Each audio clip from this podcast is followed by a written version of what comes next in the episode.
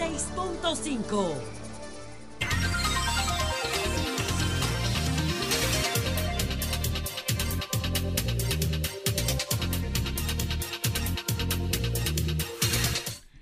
Son las 6:59 minutos. Buenos días, dominicanos, dominicanas, ciudadanos, ciudadanas del mundo. Julio Martínez Pozo. Los comentarios de los temas más importantes.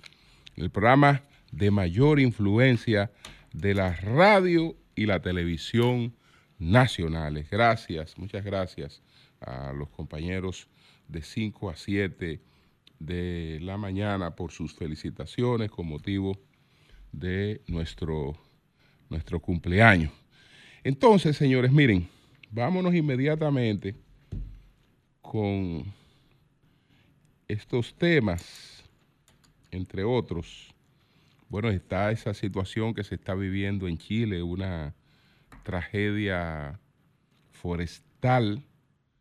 Eh, hay más de 112 muertos ya, eh, pero esa lista será más amplia. Eh, Bukele, que reina en un escenario único en El Salvador, del que hablaremos, y el caso de Ricardo Martinelli en Panamá, que le resultó muy mal, le ha resultado muy mal la Liga de los Negocios con, con, la, con la política.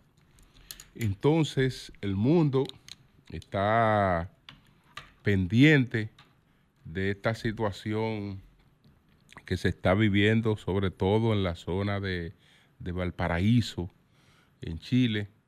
Estamos hablando de incendios forestales que aún no han podido ser contenidos. La mayor cantidad de las personas que, se, que han perecido incineradas no hay posibilidad de identificarlas.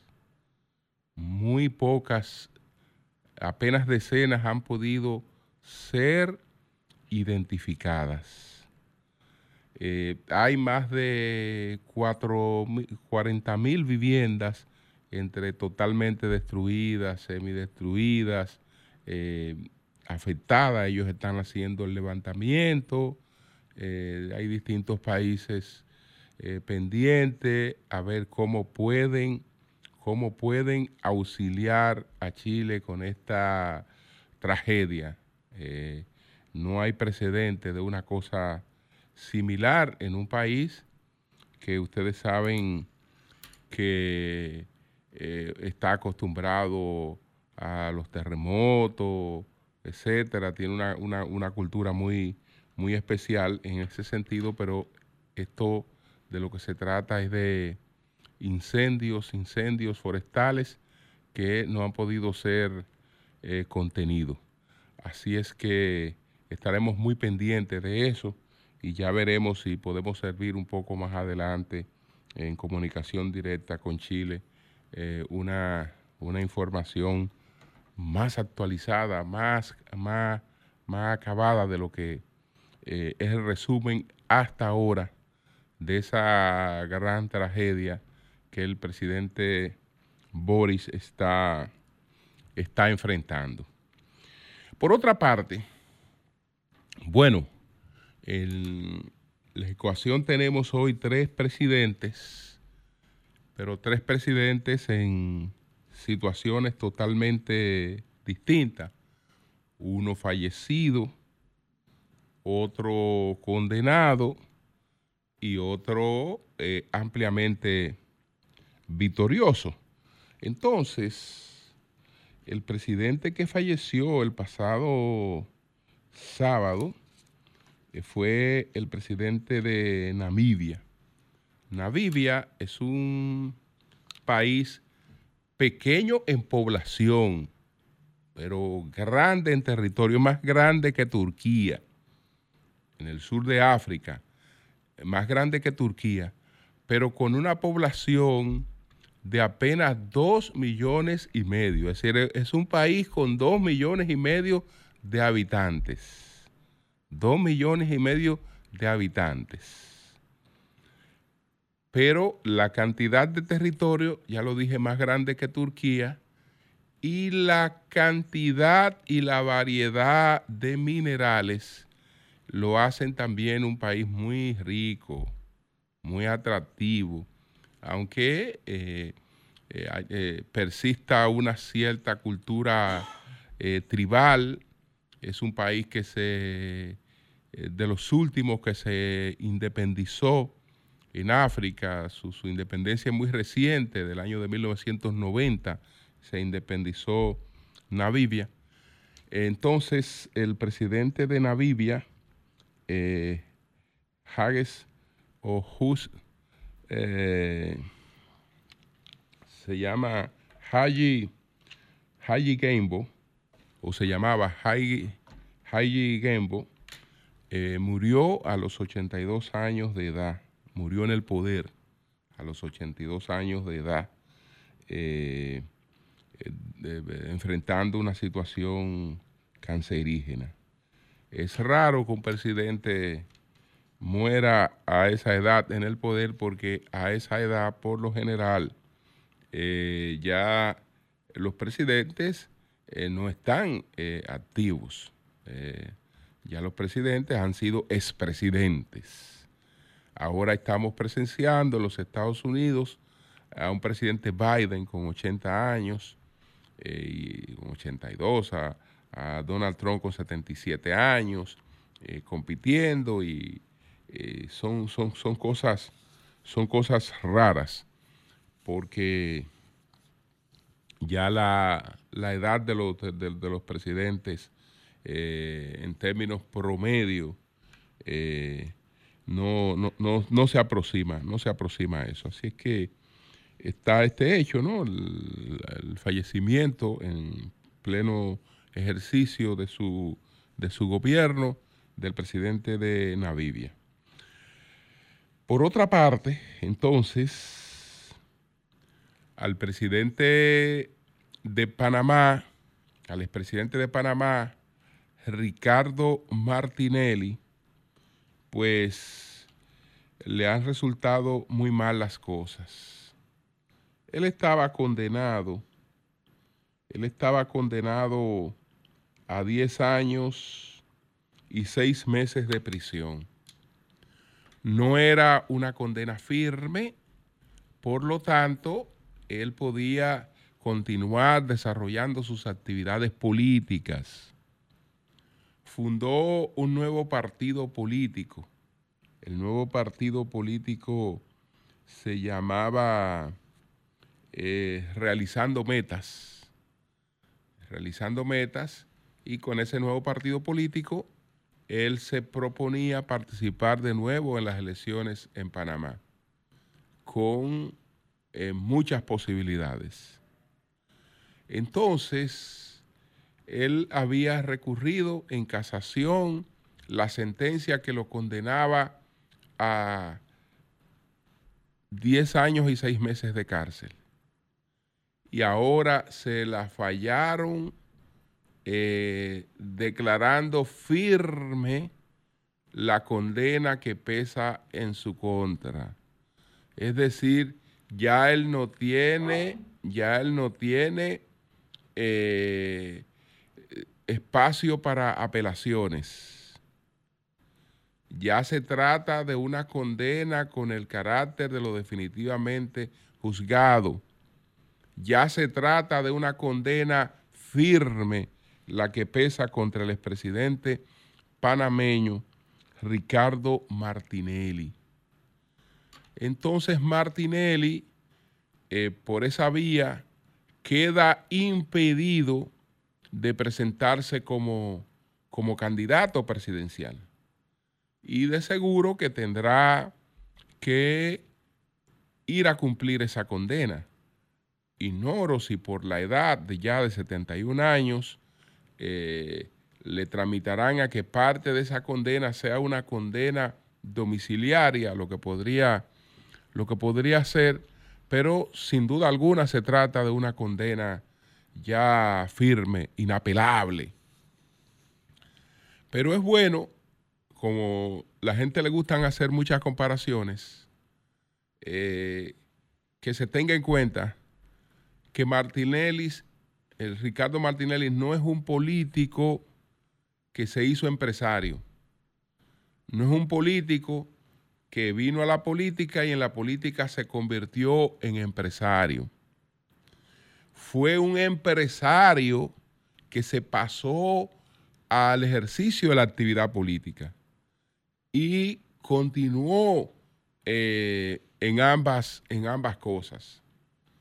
Eh, él, además de una gran cadena de, de, supermercados, de la llamada 99, una, la principal cadena de supermercados de Panamá, pues eh, tenía otras empresas tenía otras empresas. Entonces, mucha gente no se explicaba cómo este hombre, eh, pues con ese patrimonio, eh, pues venía a la actividad eh, política, que es una actividad compleja, se ve un poco, se ve fácil, pero se termina mal, sobre todo cuando es una gente que se mantiene activo en su actividad empresarial. La acusación, lo concreto, es que se hizo la compra de una editora. Esa editora, la editora eh, Panamá América, EPESA, se compró con eh, recaudaciones que se hicieron entre contratistas del Estado. Y con esas recaudaciones al señor Martinelli se le preservó un 60% de las acciones de la empresa. Y se demostró que esa empresa la había comprado con eh, sobornos con sobornos que le habían entregado para adquirir esa empresa. Y ahí están esas empresas, esas acciones a su nombre, etcétera. Estoy ofreciendo todos estos detalles para que el que quiera establecer algún nivel de comparación, entonces pueda hacerlo con precisión la responsabilidad penal es individual. A una persona no se le puede responsabilizar por el hecho del otro, sino son las cosas concretas que ocurran con usted. La cosa concreta que ocurran con usted. Yo no conozco, no conozco expresidentes dominicanos eh, que hayan hecho una cosa como esa. No lo conozco. No lo conozco. Es decir, estamos hablando de, cosas concretas atribuidas a él y probadas contra él. Entonces, eso eh, es un asunto que eh, eh, está verificado.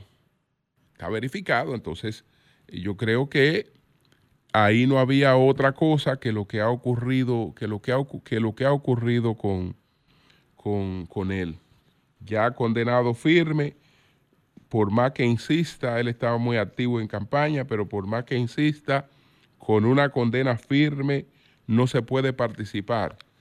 Eh, algunos podrían decir, pero que no, no, no se planteó eso, no se ha planteado eso en otros casos. Bueno, señores, distingan acusación o imputación de condena. Hay que distinguir entre lo que es una imputación, entre lo que es una acusación y lo que es una condena. Que, que fulano de tal esté acusado o esté imputado de algo no quiere decir que haya sido condenado firmemente por eso. Y todavía se le condena en primer grado y hasta que la condena no sea firme, la situación de esa persona es distinta. Entonces, todo esto hay que, hay que, hay que diferenciarlo. Esa es la situación del expresidente Martinelli. un gran empresario eh, panameño que fue a la política, no distinguió entre su actividad política y su actividad empresarial y quedó, eh, pues, lamentablemente eh, enredado en cosas que hasta parecen infantiles. Bueno, ese es el caso de Martinelli. El otro caso es el caso de Nayib Bukele y ya pasamos a al caso de los resultados de las... Hacemos una parte y vamos a hablar ahora de los resultados de las elecciones en El Salvador. ¿A quién sorprenden los resultados de las elecciones en El Salvador? Absolutamente a nadie. Nayib Bukele no tenía competencia. En el cómputo oficial, él saca un 82% de los votos, casi un 83% de los votos. Y las organizaciones políticas con las que compite, las dos principales fuerzas tradicionales del Salvador quedaron reducidas a su mínima expresión. Manuel Flores, que es el candidato del Frente Farabundo Martí para la Liberación Nacional, alcanzó 7,2% de los votos, un 7% de los votos. El candidato Joel Sánchez del otro partido tradicional, Alianza Republicana Arena, eh, pues sacó un 6% de los votos. Es decir, Nayib Bukele compitió contra opositores que los dos más fuertes juntos no le sumaron, un, no, no alcanzaron un 14%. Entonces, en ese sentido, claramente estaba solo. La popularidad de Bukele eh, ha estado por las nubes. Ha estado por las nubes porque Bukele, eh, pues, ha resuelto, entre comillas, entre comillas, el principal problema de los salvadoreños. Que el principal problema de los salvadoreños era la inseguridad, el control de sus territorios por eh, las llamadas maras, que no es otra cosa que una herencia del conflicto que vivió ese país. Después que triunfó la revolución nicaragüense, pues las, las fuerzas de la izquierda en El Salvador, sobre todo el Frente Farabundo Martí para Liberación Nacional, interpretaron el triunfo de la revolución sandinista como una corriente que se iba a seguir ampliando por todo Centroamérica y que la próxima revolución triunfante sería la revolución salvadoreña. Y en el año de 1980 declararon una ofensiva final. Esa ofensiva final sumió a ese país en 12 años de una guerra civil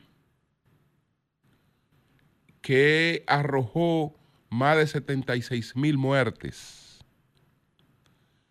Entonces, los jóvenes salvadoreños, eh, antes de saber leer y escribir, eh, pues se le enseñaba el manejo de las armas, el manejo de las armas y a conseguir sus objetivos con las armas, porque eran objetivos rápidos e inmediatos.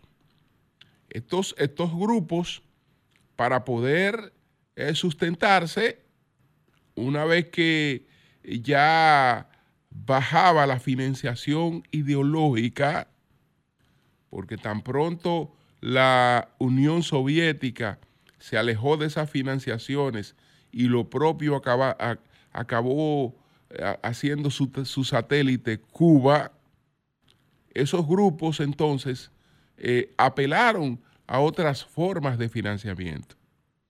Y esos financiamientos consistían en, atracos, en secuestros, eh, en eh, complicidades con cárteles de droga.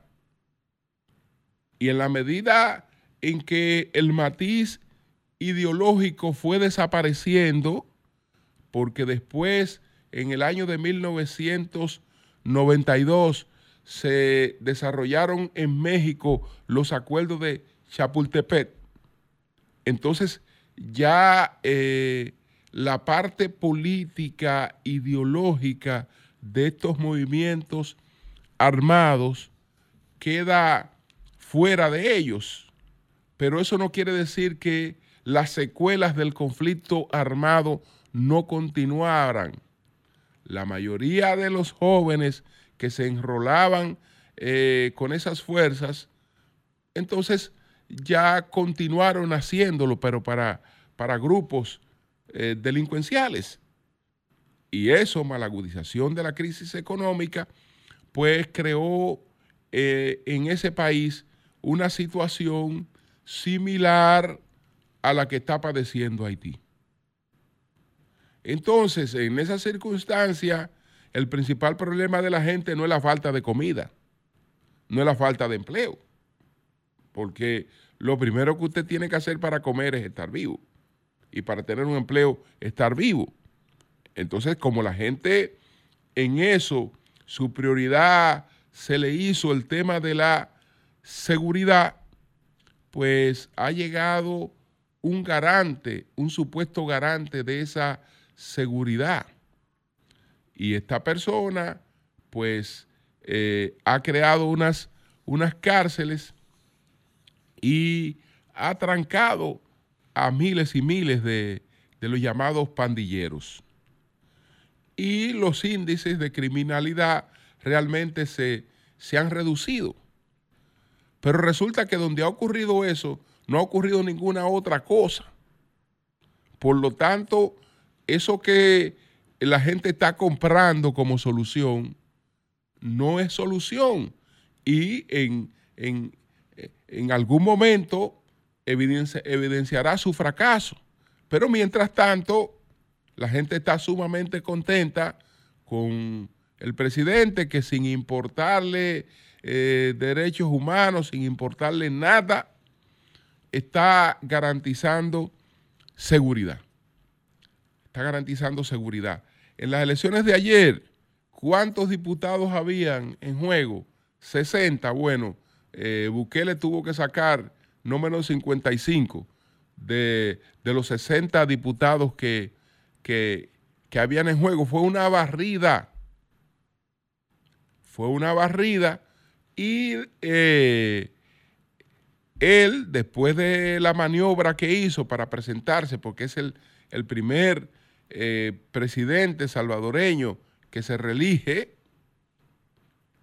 el primer eh, presidente que se reelige después del restablecimiento de la, de la, de la democracia, pues eh, tiene la apertura para seguirlo haciendo, así como lo hizo ahora, impidiéndosele, impidiéndosele la constitución, pues él eh, tiene comprada, no, no, no, no estoy hablando con dinero, sino con su ejercicio político, con su fuerza política, la interpretación del constitucional.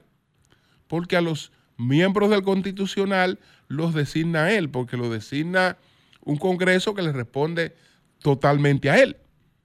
No hay contrapeso. No hay contrapeso, que es otro de los graves problemas del Salvador. No hay contrapeso.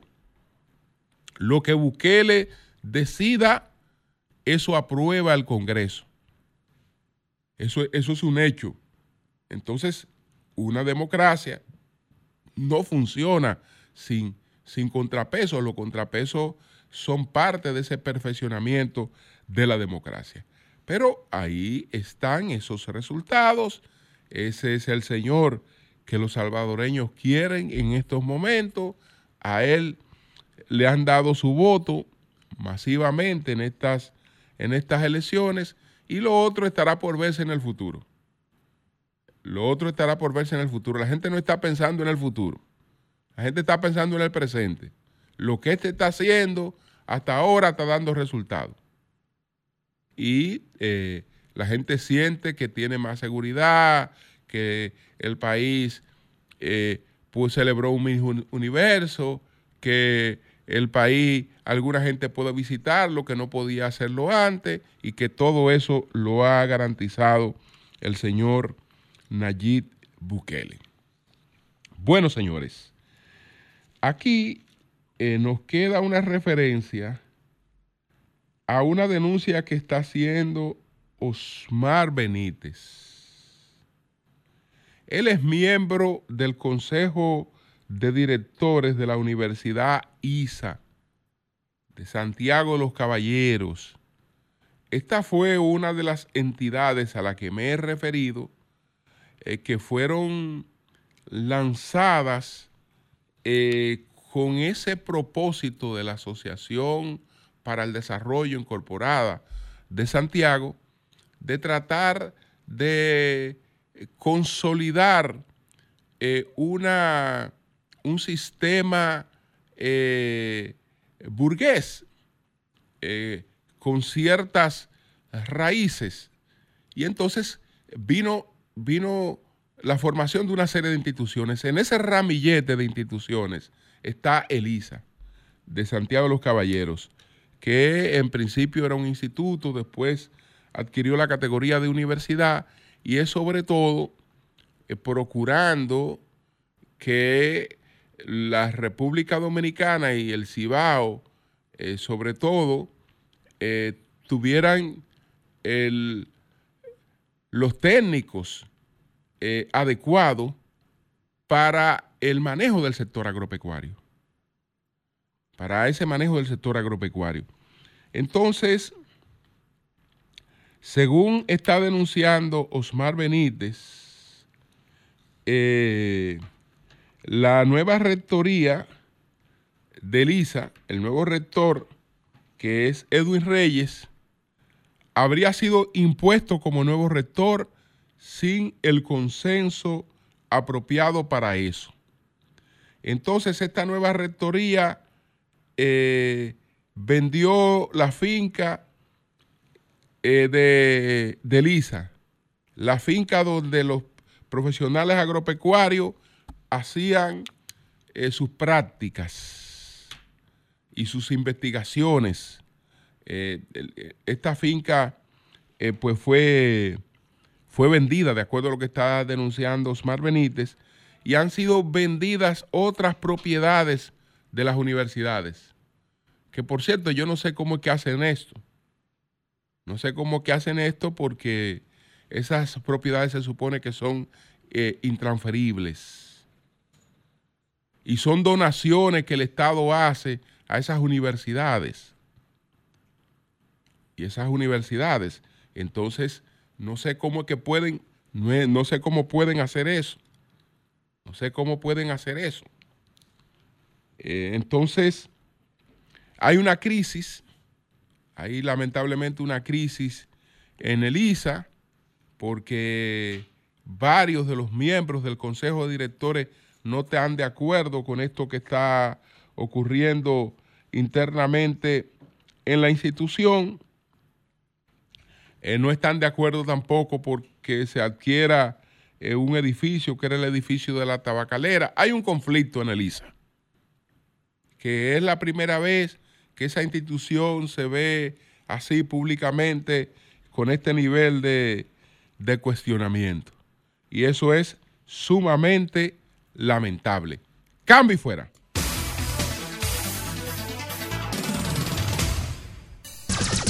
Son 106.5. Son las 7:35 minutos y damos paso de inmediato a doña Consuelo Despradel. Adelante, doña Consuelo. Uy, qué, alegría.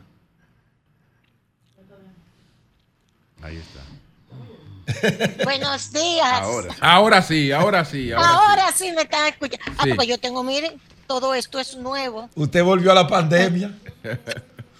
Volvió la pandemia. Bienvenida. Un abrazo bien grande. Gracias, gracias. Un, honor- bueno, un gusto volver a verla y escucharla. Gracias, Pedro. Pedro, tenemos que hacer campaña. ¿eh? Sí, no, usted va- la va a hacer desde ahí, tranquila. Está bien. Bueno, señores, como decíamos ayer, entonces, la situación mundial está muy complicada. Eso fue lo que la reunión de Davos, de Davos, que se hizo ahora en este año, esta fue una de las reuniones más importantes de Davos, porque ellos llegaron a la conclusión de que toda esta situación geopolítica mundial puede cambiar rápidamente de lo que era antes a lo que es ahora. Y todos lo sabemos. Tenemos a Medio Oriente encendido, tenemos a Europa encendida, tenemos a los Estados Unidos con el problema de las migraciones, de la inmigración. Esa es parte de la campaña de Trump contra Biden, porque la economía ha subido un poco en Estados Unidos y entonces están buscando por dónde atacar a Biden. Y el- ataque viene por esta, esto que está sucediendo en la frontera. Bien, entonces América Latina no se queda atrás, como siempre. No nos quedamos atrás. La reunión de Davos, el lema fundamental era que había que reconstruir la confianza en medio de la incertidumbre, considerando la incertidumbre en el sentido de que la geopolítica está muy complicada. China y Estados Unidos haciéndose enfrentamientos y no, y sí, vamos a ayudarnos y no nos vamos a ayudar. Todo esto está sucediendo en el plano económico y político, por eso es la geopolítica. Pero al lado de esto, al lado de esto, de que dice Davos que hay que reconstruir la confianza en medio de la incertidumbre, porque es un momento de creciente fragmentación y polarización. La reunión anual del 2024 del Foro Económico Mundial, ustedes saben que se hace en Suiza, en donde se escribió La montaña mágica, dicho sea de paso, una de las novelas más extraordinarias, que decía don Pedro Mir, que si usted no la leía, La montaña mágica de Thomas Mann, a los 17 años, usted no la iba a leer nunca, porque es un libraco de este tamaño, una obra de arte de la literatura. Pues en ese Davos, a donde se desarrolla la montaña mágica, los tuberculosos allá en Suiza, esa es la montaña mágica, son una. Pero si usted no tiene 17 años, ya no la va a leer. Entonces, ahí es que se hace el Foro Mundial de Davos. Y es lo que está diciendo que el Foro Económico Mundial de este año sirvió como plataforma para promover el diálogo, la cooperación y la asociación orientada a la acción. Tres mil líderes gubernamentales, pero es que la situación geopolítica está muy, pero muy complicada. Biden ya mandó a Blinken de nuevo. Ayer salió Blinken eh, para, para Medio Oriente. En Medio Oriente ustedes saben cuál es la situación. No tengo que explicarle lo que está sucediendo con, con Gaza. No tengo que explicárselo porque eso ya es una cuestión que todos ustedes conocen. ¿Qué sucede con Gaza? Yo quisiera, por favor, Joel, el mapa que yo te envié de antes de 1946, un mapa de lo que era, de lo que era, sencillamente, eh, vamos a decirlo así, de lo que era Palestina, de lo que era Palestina en la, para la Primera y la Segunda Guerra Mundial. Si usted no parte, si usted no parte de lo que es la declaración de Balfour, mírela aquí, usted la puede encontrar así mismo. Declaración de Balfour. ¿Qué es la declaración de Balfour? Porque usted tiene que partir. Eh, ¿Me puedes ir poniendo yo en el mapa que yo te envié, por favor? Ya está puesto, gracias. La declaración de Balfour es la declaración de 1917 enfrentada a Europa al imperio otomano, a los turcos. a los turcos. Entonces, el ministro de Relaciones Exteriores inglés, Estados Unidos ahí no jugaba un papel predominante para la Primera Guerra Mundial, aportó, pero quien era predominante era Inglaterra. Cuando digo Inglaterra, digo la, el Reino Unido, que, porque Inglaterra es una parte del Reino Unido. En esta carta, oiga, oiga un, un titular que aparece, usted puede encontrar todo esto en la, en la, en la prensa, eso no es solamente, eh, en Google usted encuentra todo este material. Hay una, hay algo que dice de la declaración de Balfour, 67 palabras definieron lo que es Palestina e Israel hasta el sol de hoy y el enfrentamiento. 67 palabras, óiganlas. Esta carta enviada por el secretario de Estado de Relaciones Exteriores en el 1917, terminando la Primera Guerra Mundial, que se terminó en el 18. Esta carta enviada por el secretario de Estado de Relaciones Exteriores, Arthur James Balfour, a Lord Rothschild, los banqueros Rothschild, son, de, eh, son de alemanes que se fueron a Inglaterra. Y la gente más rica de la bolita del mundo, los Rothschild. Imagínense que financiaron hasta la Revolución Francesa. Estaba dirigida a lograr la carta de 67 palabras, el apoyo de la comunidad judía al esfuerzo bélico en la Primera Guerra Mundial, conocida como Declaración de Balfour, y se convirtió en una de las bases legales para crear un Estado judío en Palestina. La carta fue publicada en el Times de Londres una semana más tarde, de 1917. Tengo sumo placer en comunicarle, señor Rothschild, eso es el secretario de Relaciones Exteriores de Gran Bretaña. En nombre del gobierno de Su Majestad, la siguiente declaración de simpatía con las aspiraciones judías sionistas declaración que ha sido sometida a la consideración del gabinete y aprobada por el mismo. El gobierno de Su Majestad contempla con simpatía el establecimiento en Palestina de un hogar nacional para el pueblo judío en Palestina y empleará sus mejores esfuerzos para facilitar el cumplimiento de este objetivo, quedando claramente entendido que no se hará nada que pueda perjudicar a los derechos civiles y religiosos de las comunidades no judías existentes en Palestina o los derechos y estatus político de que gozan los judíos en cualquier otro país. Le agradeceré que lleve esta declaración al conocimiento de la Federación Sionista, de la cual Rothschild era uno de los dirigentes. Suyo, Arthur James Balfour. Esta es la declaración de Balfour de 1917, otorgándole a los judíos, a los judíos, las tierras en Palestina. Y este es el mapa, el mapa. Otra vez yo me lo puede poner, escúcheme porque es que estoy en, en Zoom y no puedo ver la televisión. Está, Héctor, está el mapa otra vez. Héctor. Ok, me avisan solamente decirle esto. Ya, la primera parte del mapa, antes de 1946. Está el mapa en, en pantalla, rapidito. Joel, por favor. Antes de 1946 es este mapa, mire. Ya está. Mire lo que era Palestina. Palestina en 1946, porque se aplica el 17 después de la Segunda Guerra Mundial. No se aplica la, la parte de Balfour, es en el 17, pero la aplicación de eso es después de la Segunda Guerra Mundial dicho sea de paso. En el 46, ahí estaba Palestina, prácticamente todo está. En el 47, el plan de la ONU, mire cómo ya Israel coge todas las tierras que eran Palestina, con la ayuda de la, del armamento de los norteamericanos, de los británicos, con la ayuda de Europa, Israel.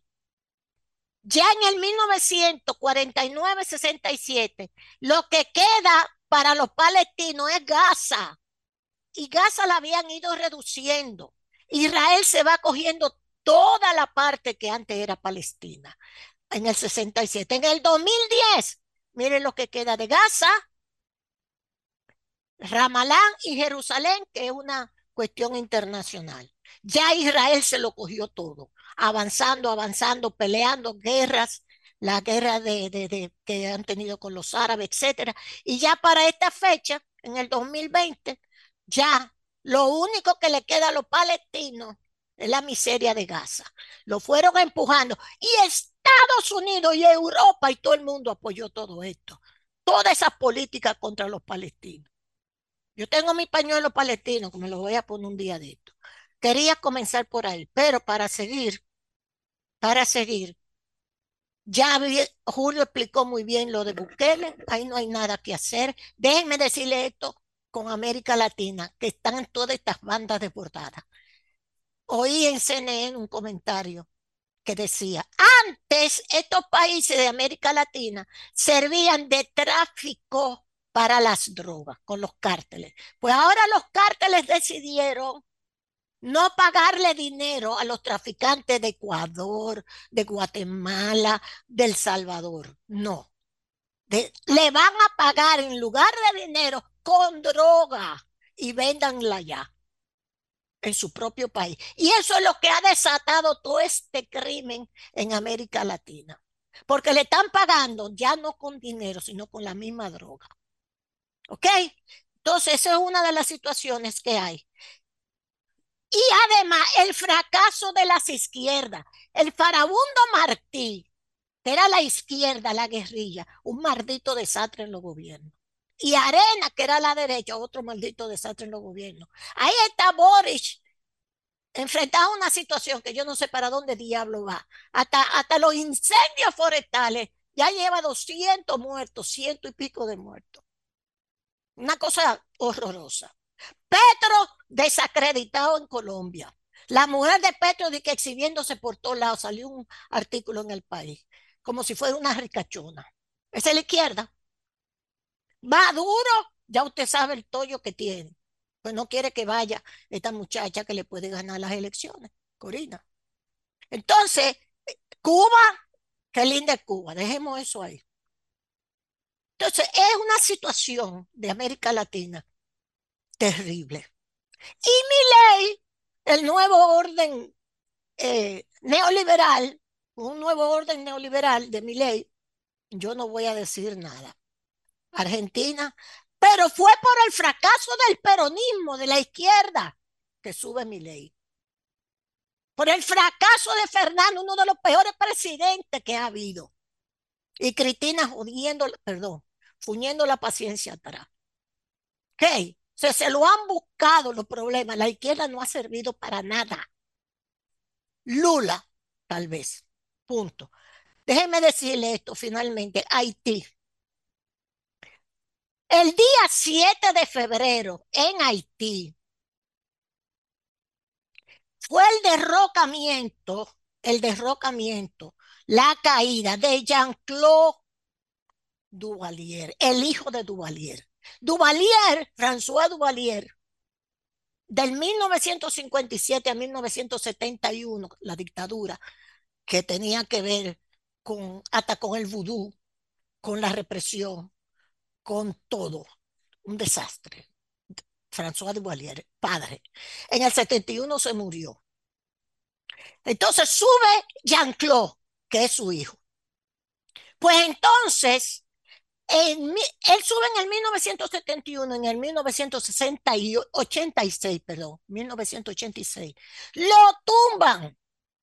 Tiene que renunciar después que tenía todo ese tiempo gobernando, 14, 15 años. El papá duró 14 y él 15. 7 de febrero. Entonces, para los haitianos, por eso es que Felipe está llamando para, y los otros partidos, para hacer todas estas demostraciones, para sacar a Ariel Henry el 7 de febrero, porque para ellos es una fecha de la libertad. El 7 de febrero, por la caída en 1986 del hijo François de, de François Duvalier. Entonces, ahora mismo dice que hay incertidumbre en el plano del dinero que hay que usar para por Estados Unidos está discutiendo que de dónde va a sacar los cuartos, 200 millones que prometió para mandar las fuerzas de Kenia, los kenianos dicen que le busquen los cuartos, porque si no ellos no se van a poder movilizar. Y entonces todo esto está, sigue Haití, como, ¿y qué representa Haití para el mundo? Nada, pobreza. Y los haitianos, eh, mientras tengan a quien acusar de su desgracia, no hay problema. Ellos nunca se ven el ombligo, como dice Federico Enrique Tratero. Por lo tanto, Haití, imagínense que Haití presentó,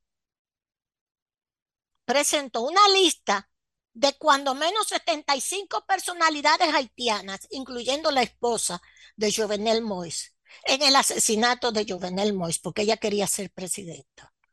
Y está acusada con un paquete de haber participado en la muerte de Jovenel Moïse. Ustedes saben la historia de ella, que se escondió, que le escondieron un armario, etcétera, etcétera, etcétera. Entonces, estamos en una situación que el 7 de febrero, una fecha importantísima para los haitianos, porque fue la salida del hijo de François, de, de exacto, de, de, de François Duvalier y Jean, Jean-Claude Duvalier, el hijo. Y ellos celebran esto como si fuera también un día de, de liberación. Ustedes saben lo que le hicieron al cadáver cuando tumbaron a Jean-Claude. ¿Eh? Ustedes saben, el hijo, ¿verdad? Jean-Claude, que se fue para París con la mujer. Lo que le hicieron al cadáver de François Duvalier, el padre, en el 1971 murió. Pues cuando tumbaron a Jean-Claude en 1986, fueron a la tumba de François Duvalier, lo sacaron, estaba muerto desde el 72, hicieron todos sus rituales vudú para, está bueno que desgraciado, lo sacaron de la tumba. Yo no sabía eso. Ok, gracias Julio, gracias a todos ustedes. Estos son un vistazo rápido de las internacionales que espero seguir haciéndole por un tiempecito en lo que termino de, de, de la terapia de caminar. Bueno, pues muchas gracias. Mucha, Sol, gracias Julio. Gracias a usted, doña Consuelo. Muchas gracias, muchas gracias. Que todo siga bien, gracias a Dios. Son las 7.53 minutos. Buenos días, Manuel, adelante. Días a todo el equipo de Sol de la Mañana y buenos días también a doña Consuelo. Bastante contento de verla bien recuperada. Miren, señores, hay personas, sobre todo los países latinoamericanos, que están convencidos de que la democracia es una ampicilina 500. Creen que por el simple hecho de, usted echarse eso en la boca, tomarse un poco de agua, ya eso está listo y servido. Sin embargo, la democracia se compone de muchas otras cosas. No es solamente poder votar y decir lo que usted quiera por un micrófono. Eso es parte de eso. Pero la democracia necesita otros instrumentos para poder concretizarse.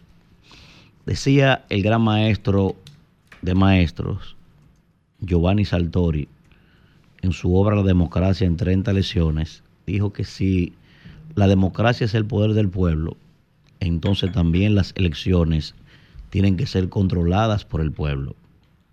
Y esto viene precisamente, señores, a que ustedes saben que hace un tiempo ya que el CODES, ¿verdad? Que es el Consejo de Desarrollo Económico y Social de Santo Domingo, viene haciendo un ejercicio interesante en procura de que en República Dominicana pues podamos construir una cultura de debates electorales. Que he dicho que desde el año 2012 hay un mandamiento taxativo en el artículo 21 de la ley 1-12 que creó la Estrategia Nacional de Desarrollo. Y 12 años después, todavía en República Dominicana, no hay una ley que obligue a los candidatos y a los partidos políticos a tener que ir a debates electorales. Simple. Pues el CODES, en esta oportunidad, rubricó una gran alianza con el Nuevo Diario, el propio CODES, eh, el Canal 4 y también en esta oportunidad RCC Media para pues transmitir a todo el pueblo dominicano debates electorales que en esta oportunidad estaban concentrados en el Distrito Nacional, la otra parte que compone el Gran Santo Domingo y el municipio de Santiago. Todos aparentemente se habían comprometido a cumplir con esto y resulta que en el día de ayer el CODES ha tenido que publicar una nota anunciándole al país que suspende los debates municipales, porque sencillamente ninguno de los partidos mayoritarios por allí apareció.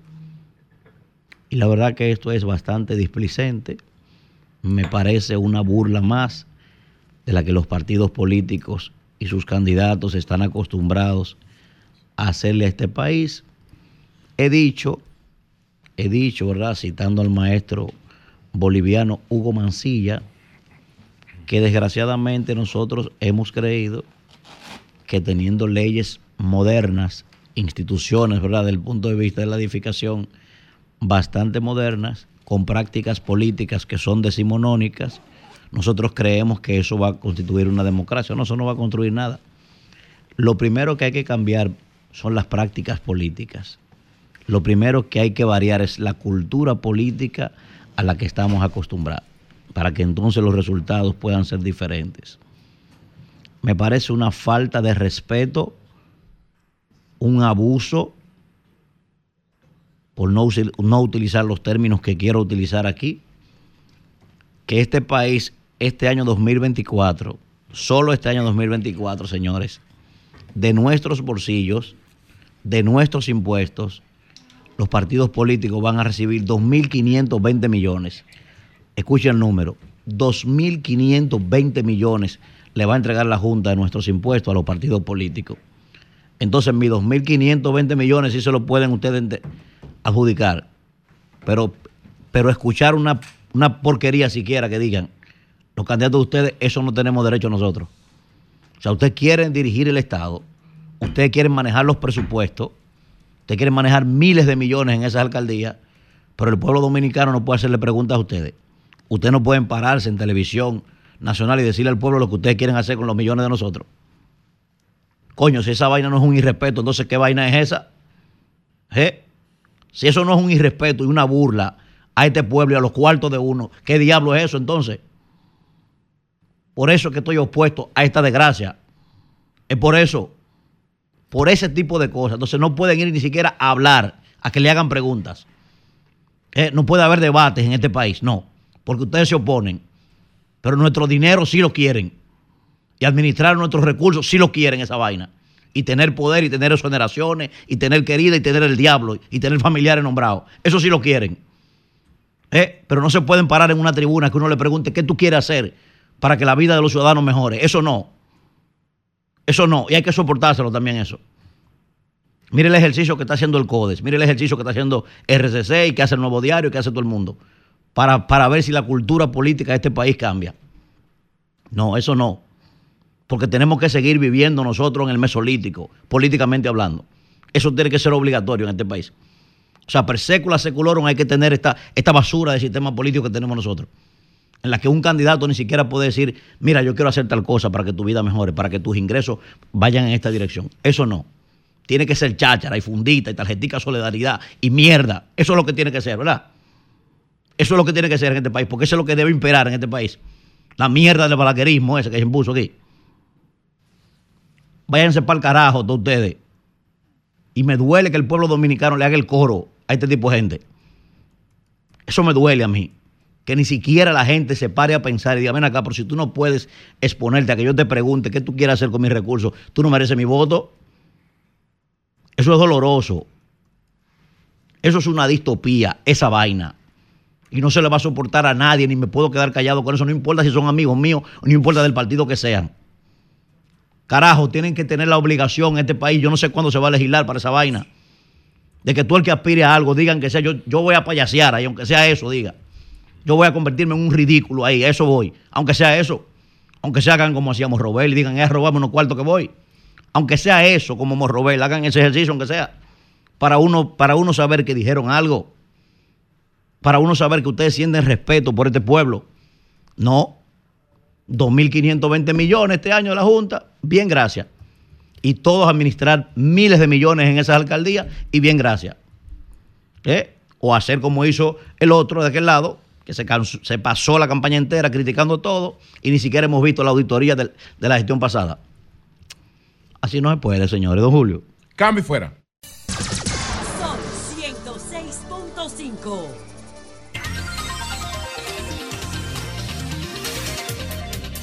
Ocho, siete minutos. Buenos días, Marilena. Muy buenos días a todos. Ya se siente que la familia se está completando, ¿verdad? Con la reintegración de Consuelo. Qué alegría. Tanto disfrutar por sus comentarios como verla llena de energía. La Lúcida, misma lúcida, Consuelo- brillante. No, no, no.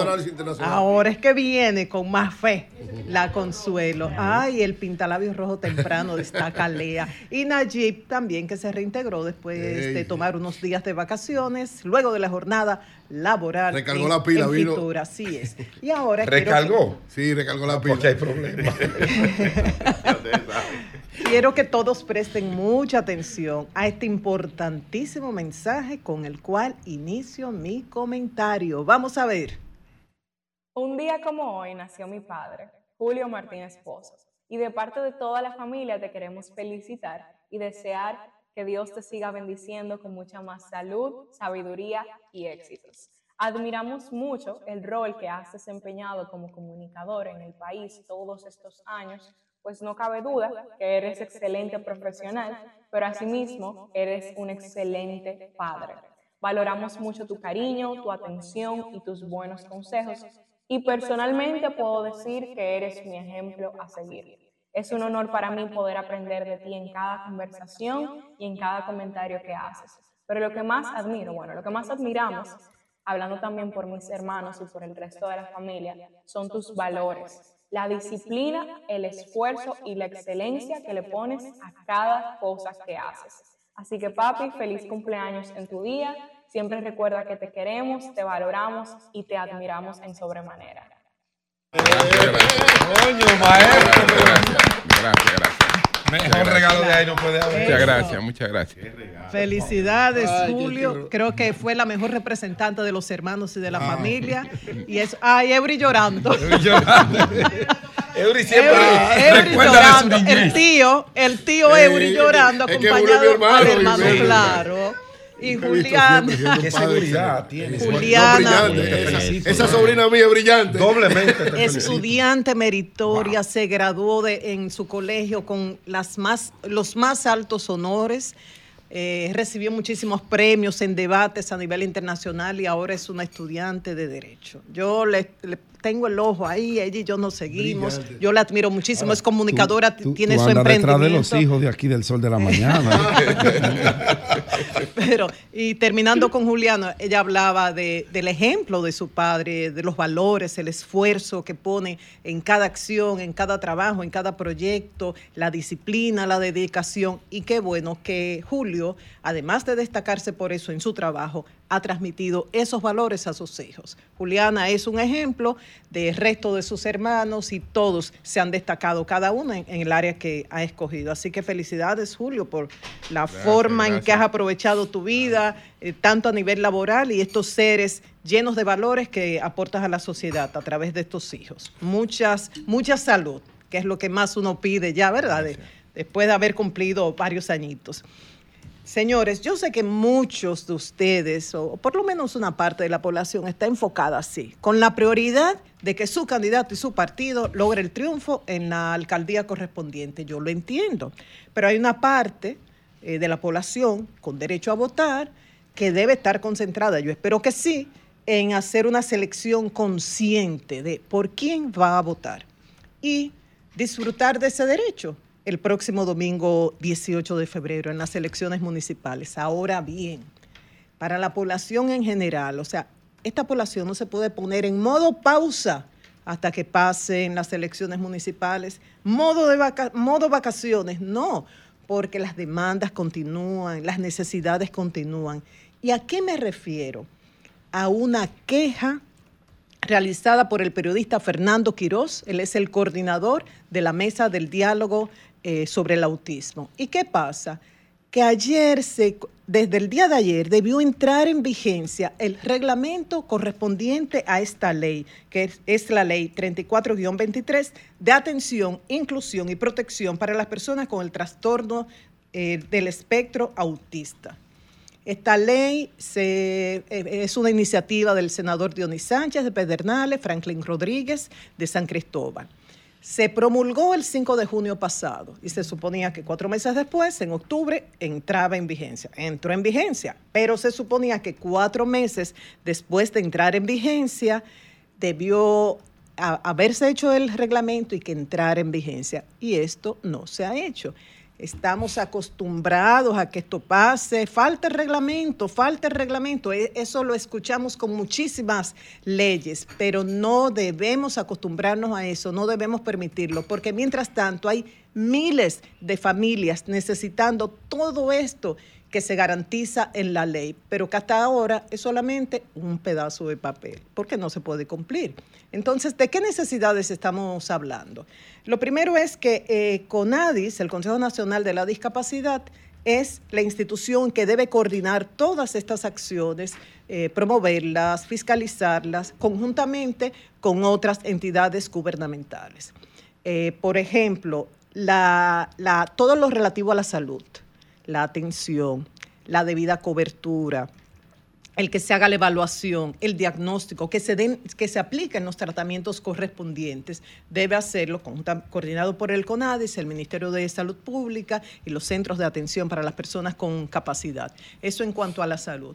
Pero y en cuanto a la educación, ¿qué está pasando? Que muchas escuelas rechazan a los estudiantes que tienen esta condición y esto no debe ser. Entonces, debe, en coordinación con el CONADIS, como decía en principio, todas estas acciones, debe garantizarse el espacio en las escuelas de estos estudiantes tanto a nivel de la, de la educación básica, luego a través del MESID en la educación superior y para la formación técnica en el Infotep.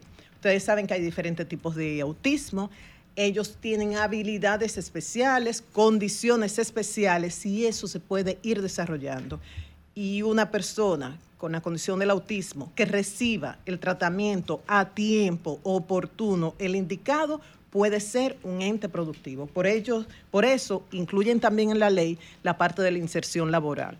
Y ahí trabajan eh, conjuntamente con el Ministerio de Trabajo, eh, también con el Ministerio de Industria y Comercio, promoviendo el emprendimiento y el autoempleo. También la ley establece que se debe mantener un registro actualizado de las personas que tienen autismo. Eso debió hacerse en el censo anterior, con la idea de ir analizando el impacto que tiene la ley. La Organización Mundial de la Salud dice que uno de cada 100 niños nace con autismo y que estas cifras son conservadoras porque hay mucho subregistro. Nuestra niña linda es el turismo Acabamos de tener otra jornada exitosa en Fitur. Entonces vamos a demostrarle al mundo, a través de los turistas que nos visitan, que realmente somos una sociedad incluyente. Vamos a mostrar, vamos a hacer un modelo de buenas prácticas. Si somos una sociedad incluyente, si incluimos a las personas con condiciones especiales como el espectro autista, y esto lo hacemos con los que viven acá y también a nivel de los turistas.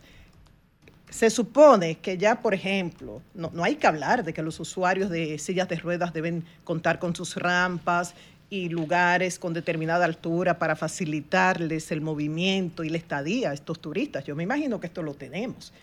Lo novedoso sería que haya también espacios, por ejemplo, para las personas con autismo, que generalmente son hipersensibles a ciertos estímulos externos, como los ruidos. Entonces se puede acondicionar y yo creo que el incluir estas especificaciones de determinados turistas puede ser un valor agregado para República Dominicana como destino turístico. Y hablando de turismo, también eh, fue muy importante la, celebración de la primera reunión del Gabinete de Lucha contra el Sargazo. Fue coordinado por el Ministerio de Medio Ambiente y esta reunión fue presidida tanto por el ministro Miguel Seara Hatton como por el ministro de Turismo David Collado. ¿Y ahí qué se hizo? Bueno, primero fue eh, como prioridad aprobar el reglamento interno del organismo definir políticas públicas para tratar el tema del sargazo con un enfoque integral, desde la prevención, la mitigación y la adaptación.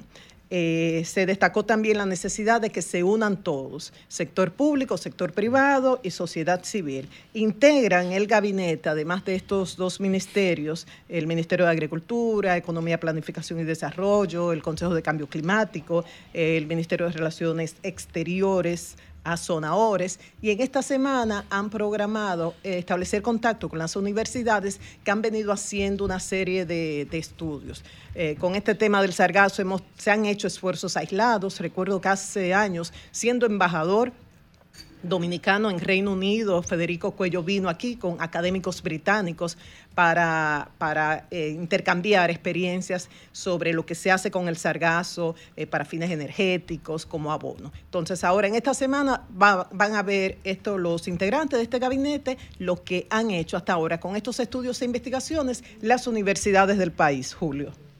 Cambio y fuera.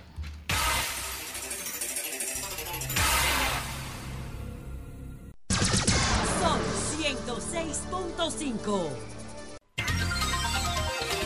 8, 18 minutos. Buenos días, allí adelante.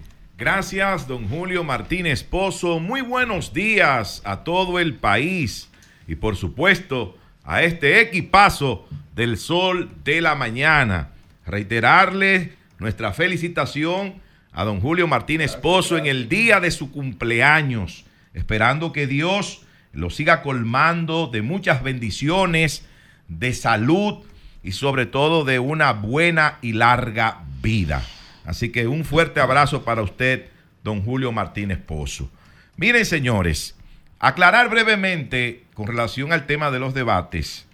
Víctor Fadul Ah, en sí, ningún sí. momento, Ah, sí, sí, sí. Eh, en ningún momento rehusó participar en el debate. Sí, me escribió Manuel cuando escuchó tu comentario.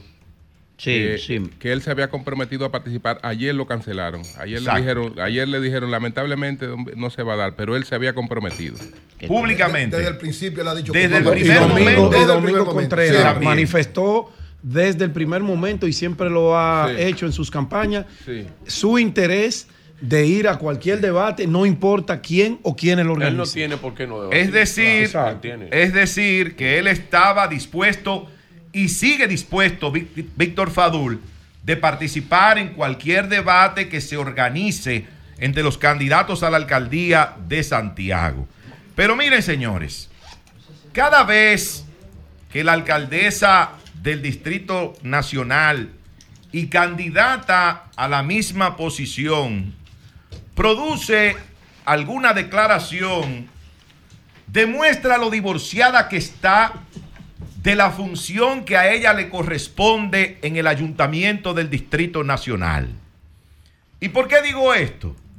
Bueno, porque recientemente, en el fin de semana, ella ha dicho que va a ampliar el, el programa Plástico por Juguetes, ahora plásticos por útiles escolares. Y yo digo, pero eso es una función del Ministerio de Educación de la República Dominicana.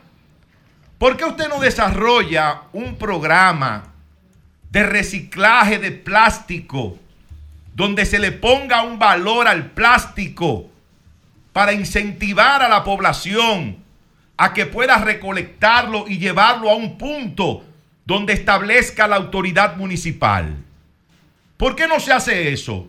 Nosotros todos, que recientemente, o bueno, casi todos, estuvimos en España, tuvimos la oportunidad de ver botellitas de agua, eh, botellitas plásticas de agua, que decían 100% reciclada, 100% con material reciclado, decían esas botellitas.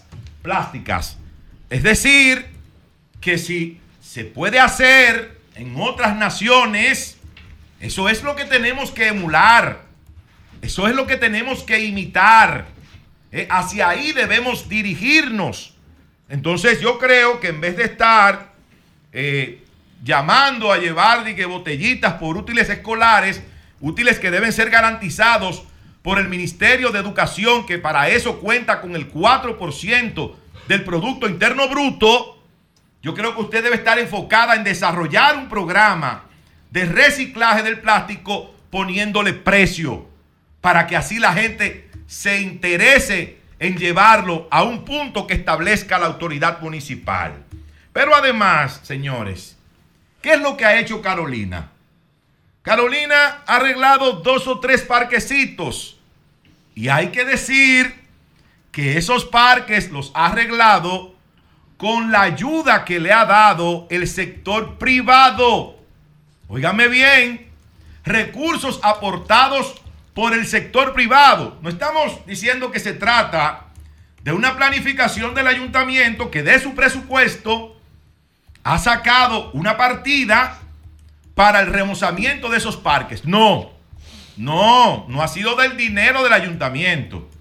Ha sido del dinero de empresarios importantes, de grandes empresas de este país, instituciones financieras preocupadas por el mantenimiento y el remozamiento de esos espacios públicos. Pero no ha sido una gestión del ayuntamiento, no ha sido una demostración de la eficiencia en el manejo del presupuesto del ayuntamiento, lo que ha dado como resultado el remozamiento de estos parques. No, ha sido dinero aportado por los empresarios. Pero también dice la alcaldesa del Distrito Nacional, Carolina Mejía, que ella en, los, en su próxima gestión, porque ella entiende que va a ganar la, la repostulación. Mucho a poco. Ella entiende eso, que en su próxima gestión ella se va a enfocar en organizar el Distrito Nacional. Oiga, qué bueno que usted misma reconoce que esto es un desorden.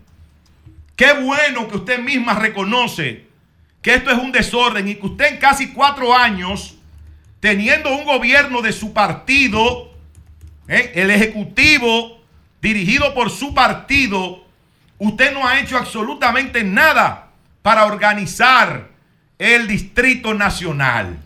Ah, ahora usted promete, usted le está vendiendo sueños a la gente que ahora sí usted se va a enfocar para organizar el Distrito Nacional. ¿Y qué usted ha hecho todo este tiempo? ¿Qué usted ha estado haciendo todo este tiempo? Ah, pero usted no dice nada del drenaje pluvial. Ahí usted cierra la boca y no dice absolutamente nada. Una cosa que le ha costado a este país más de una decena ¿eh? de personas que han fallecido en esas inundaciones en dos años consecutivos. Pero, además de las pérdidas millonarias, y usted no dice nada, usted no tiene un plan, aún repito, teniendo a un gobierno que es de su partido, que le puede dar apoyo el que necesita para enfrentar problemas tan grandes como ese. Sin embargo, todo lo que dice la alcaldesa Carolina Mejía cuando va a los barrios a ver las inundaciones y la, desgracia de la gente, todo eh, lo que ella dice se reduce a pocas palabras. Mi gente linda, mi gente bella, ay los quiero mucho, ay los amo. Y la gente eh, envuelta en su desgracia, esperando que se pueda dar una solución definitiva a esta situación pero no presenta nada en concreto con relación al drenaje pluvial, que es un problema grave que tiene que ser enfrentado lo antes posible. Pero todo eso pasa, señores, cuando una persona ocupa una función que no quiere. Al que no le gusta su trabajo no lo hace bien. El que no se siente a gusto con lo que hace, no lo hace con amor, no lo hace bien.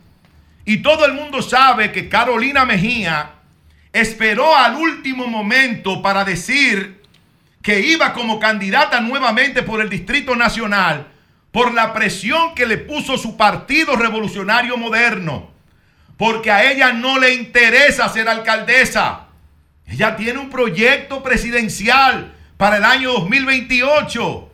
Y ella no quería lanzarse en este momento nuevamente por la, alcaldía. Entonces una gente que no, no está cómodo con lo que hace, no lo hace bien. Por eso yo digo que la, la alcaldesa del Distrito Nacional, Carolina Mejía, viene ahora con más promesas, vendiendo sueños a los municipios de la capital, a los que no les ha cumplido, pero lamentablemente para ella ya se hizo tarde para ablandar habichuelas. Cambio y fuera.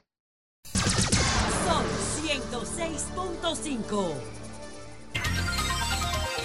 Bueno, señores, son las 8.33 minutos. Buenos días, José, adelante. Bueno, gracias Julio. Reencontrándonos con nuestra, con nuestra audiencia, iniciando la semana. Saludos a todos y gracias por preferirnos. Bueno, señores, miren. Yo pienso que hay que hacer un poquito de paréntesis con la agenda nacional para analizar un poco el fenómeno de Nayib Bukele. Bueno, Julio hablaba más temprano sobre la, eh, la, la- la situación que ha creado de, de seguridad, la sensación, porque al final la seguridad es sentirte o no seguro. Tienen que darse ciertas condiciones, pero la percepción de seguridad es brutal para poder evaluar eh, la seguridad. Y la seguridad no siempre tiene que proveerla un ambiente democrático, un régimen democrático, un sistema democrático. O sea, uno de, la- de los mitos o de las realidades, porque no, no se puede, la historia es una relación de poder. Entonces los que ganan son los que escriben la historia. Entonces, uno de, los de, de las simbologías del trujillismo es que en cuando Trujillo tú podías dormir con la, con, Con la puerta abierta. puerta abierta y que el único asalto que hubo aquí, unos tigres que prepararon un carro, creo que era un Pontiac CTO o algo así, y se robaron un banco en Santiago, vinieron aquí y lo mataron a todos. Entonces aquí el único que podía robar era Trujillo y ya. Más nadie podía robar. Todo el mundo podía do- dormir con la puerta abierta. Eso fue una, eso fue una narrativa que se creó con la dictadura. Yo no sé hasta dónde eso fue cierto, porque lo mismo, lo del trujillismo sigue gobernando.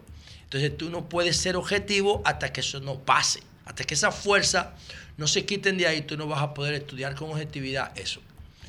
Entonces, pero sí es cierto que la seguridad se puede proveer perfectamente sin respetar los conceptos de sociedad democrática. Ahora, con relación específica, con, relación específicamente al modelo de Bukele, yo que le he dedicado mucho tiempo de mi vida a estudiar los diferentes modelos de seguridad, yo creo que el modelo de Bukele al final va a dar error. Va a dar error porque si tú, te, si tú ahora mismo empiezas a googlear y tú dices, déjame yo buscar los fundamentos del modelo de seguridad de Bukele, no existen. Lo que, lo que Bukele hizo fue que eh, puso, ¿cómo se llama cuando tú te cortas? Una, una, una curita. No. Una Un sangrado. Para tapar la hemorragia. Ah, torniquete. Torniquete. Torniquete. Exactamente. Torniquete. Lo que yo considero que Bukele está haciendo en, en El Salvador es poniéndole un torniquete, represando la, la- la violencia y la inseguridad. Ha cogido toda la violencia del gobierno, toda la violencia del Estado y la ha puesto a perseguir la inseguridad que generan las pandillas y las bandas. Y algo importante que decir aquí, antes de ver los números brutales de Bukele y cómo eso se puede propagar en América Latina, ojo, porque cuando una persona está en un estado de desesperación, una persona que tiene un negocio y que no puede abrir porque lo asaltan o que tiene que poner verja para poder vender en seguridad, o una familia que no puede moverse de la ciudad al campo porque en la carretera lo asaltan, lo atracan. Entonces, cuando eso pasa, La gente no está preguntando cómo es que tú me vas a dar seguridad, si en democracia, si en Estado de Derecho o si en dictadura. La gente lo que quiere es que le resuelvan su problema al final. Entonces, antes de entrar en eso, eh, Julio decía más temprano que las pandillas en El Salvador son una consecuencia de la guerra que vivió Centroamérica. Yo creo que sí. Yo estudié en Washington con una persona que sirvió eh, como agente de mediación para la paz salvadoreña. Después él murió en el terremoto de Haití. Cuando el terremoto de Haití él estaba dando clase en la Universidad Quisqueya y falleció. Era un salvadoreño maravilloso que nos explicó mucho el proceso de paz en El Salvador. Y las, y las, y las maras salvatrucha y las pandillas eh, em, salvadoreñas tienen un origen brutal en la Guerra Fría, porque era que la Guerra Fría desplazaba a los jóvenes y la familia, y la desplazaba por Centroamérica, y en Centroamérica ellos tenían que aprender a defenderse, sobre todo para llegar a la frontera con México. Era un infierno y tenían que ayudar a defenderse, y crearon esa cultura del qué? Del proteccionismo grupal. Las pandillas son como, son como un cáncer en nuestro cuerpo. Las células no quieren morir cuando nosotros las envenenamos por lo que comemos, por lo que respiramos o por lo que lo heredamos, el cáncer solamente se adquiere por tres vías. O por herencia, por un comportamiento inadecuado de nuestros padres, o porque lo respiramos, o porque lo comemos. No hay otra forma. No hay otra forma que el cáncer se desarrolle en nuestro cuerpo. ¿Y qué hace la célula cuando vemos, cuando ellas ven que se está envenenando su entorno? Se protegen entre ellas, crean un muro, una tumoración hacia el resto del cuerpo y empiezan a alimentarse de lo que está dentro de su caparazón. ¿Cuál es el caparazón? El tumor. Eso mismo hace una pandilla. Cuando el, el entorno no le garantiza a un niño o a un joven adolescente la seguridad que hace el joven para evitar el bullying de la escuela, para evitar el acoso de la familia, para evitar el acoso de la hermanita, para evitar que la misma pandilla lo agreda cuando va caminando, se mete a la pandilla. Y, las pandillas son como cáncer. ¿Qué significa la pandilla? ¿Qué necesita la pandilla? Un Estado de Derecho ausente, que el Estado de Derecho no responda en el barrio. Eso es lo primero que necesita una pandilla. Y necesita espacio y tiempo. Que esa situación de abandono del Estado de Derecho se dure un tiempo determinado y la pandilla se organiza. Donde hay Estado de Derecho no hay pandilla. Por ejemplo, donde estamos aquí ahora mismo. ¿Dónde diablo va a haber una pandilla aquí en Naco? Alberto Larancuén. Eh, Tiradente con, con Roberto Pastoriza. ¿Qué pandilla va a haber ahí? No, ahí no puede haber pandilla porque hay hasta un AME ahí eh, interrumpiendo los semáforos sin necesidad. O sea, hay, un, hay una seguridad. Pero si tú te vas ahora mismo a, a Gualey, tú vas a ver que no hay amén ni hay nada, es un desorden del diablo. Y entonces ahí se forman la pandilla. Y eso es lo que ha ocurrido en El Salvador. Las pandillas son una consecuencia de la debilidad del Estado de Derecho por la guerra. ¿Qué hay que hacer en El Salvador? Hay que empezar desde cero. Y ahí El Salvador tiene una oportunidad. Porque decía ahorita que lo que está haciendo Bukele es represando la inseguridad. ¿Ok? Pero él no la está corrigiendo de la base. ¿Qué va a pasar cuando Bukele se, cuando Bukele se vaya? ¿Qué va a pasar? O sea, ya Bukele garantizó cinco años más y el modelo de él tiene tres consolidados después que él cambió la correlación de fuerza en el Congreso y puso jueces de él y toda la vaina y creó un ambiente dictatorial. Hay dictaduras que no necesariamente tienen que ser violentas. O sea, hay dictaduras, por ejemplo, la dictadura de Cuba. ¿Cuándo fue la última vez que el régimen cubano mató a una persona? ¿Cuándo fue la última vez? Y es una dictadura que tiene del 59 ahí. No hay acceso a la información tampoco. Está bien, pero sí, cuando muere, sí, eh, Cuba está lleno de youtubers. Yo sigo más de 20 youtubers cubanos que reportan todo lo que pasa en Cuba.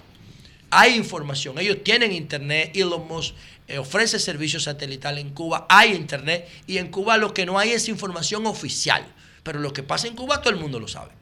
Ahora, ¿cuándo fue la última vez que Cuba mató a una persona en la calle? Bueno, el caso más famoso son unos hermanos que eran militares, creo que apellido Ochoa. Se vincularon con Pablo Escobar y lo mataron en una plaza pública. Pero el régimen cubano no anda matando gente en la calle, en patrulla. Aquí matan más gente que en Cuba. Aquí matan 140 anual la policía. Y no pasa nada. A la gente no le importa. Entonces no me diga a mí que seguridad es salir a matar gente en la calle y que en intercambio de disparos. Eso no es modelo de seguridad. Eso es desesperación y una agresión al Estado de Derecho. Cuando ya tú no puedes nada que hacer, sale a matar a los tigres que tú ayudaste a que se hicieran delincuentes. Entonces lo que está haciendo Bukele es apresándolos a todos, metiéndolos en cárceles especiales, en un estado de emergencia permanente que él ha creado con su Congreso y con su justicia. Y eso se va a mantener aparentemente por cinco años más, porque si miran el mapa, ganó todos los territorios salvadoreños, pero de todo, todo. O sea, la oposición, el Frente para la Liberación, Farabundo Martí, no ganó un solo territorio. Le sacó un 7%.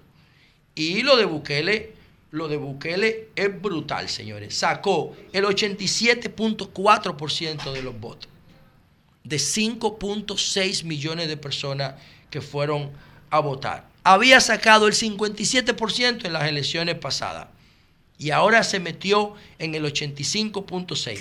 ¿Habrá un pueblo en América Latina que un presidente que logre esos resultados? Eso prácticamente es imposible. Imposible. Lo que sí va a haber en América Latina, y con esto termino, es que muchos presidentes y muchos gobiernos y muchos países quieran imitar el modelo Bukele en materia de seguridad. Yo creo que el primero va a ser Ecuador, que está desesperado por el narco colombiano y el narco mexicano. Y creo que ese va a ser el primer modelo, el de Novoa, que estaba en España en Fitura ahora, que va a asumir el modelo Bukele. Y la República Dominicana pudiera comenzar a experimentar ciertos elementos de el modelo Bukele también.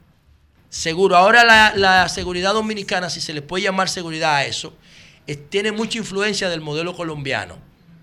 Pero ahora con la consolidación del modelo Bukele y la confirmación y el apoyo de la sociedad salvadoreña al modelo Bukele, lo más probable es que el presidente Abinader, si se reelige aquí, va a tomar algunos de esos aspectos porque están viendo que da resultado. ¿Agrede el modelo Bukele al Estado de Derecho? Sí. ¿En el mediano y el largo plazo se sostiene? No. No se puede sostener. Nosotros vamos a seguir aquí hablando en los medios de comunicación y El Salvador va a seguir su carrera. Cuando Bukele se vaya, toda esa violencia reprimida va a volver. Y si no hay una continuidad de ese modelo, Cuba lo tiene ya por cuánto tiempo? Por 65 años. Habría que ver hasta cuándo el, Bukele, el modelo Bukele puede esperar en El Salvador. ¿Es una medida a corto plazo eficiente? Sí, los resultados están ahí. Le quedan cinco años más. Pero yo estoy seguro que en el mediano y el largo plazo ese modelo de seguridad no sirve porque no diagnostica correctamente y no ataca los fundamentos, las causas de la inseguridad. Solamente ataca lo que se ve, los resultados. Y dice Johan Galton, el autor del Triángulo de la Violencia, que así no se puede gestionar la inseguridad.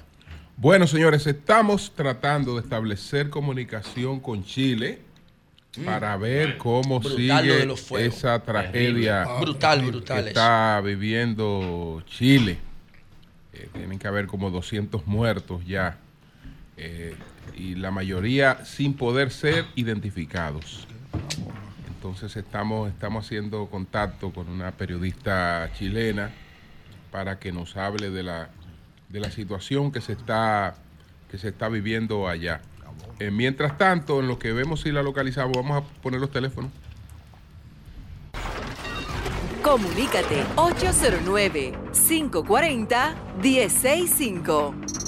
1-833-610-1065 desde los Estados Unidos. Sol 106.5, la más interactiva.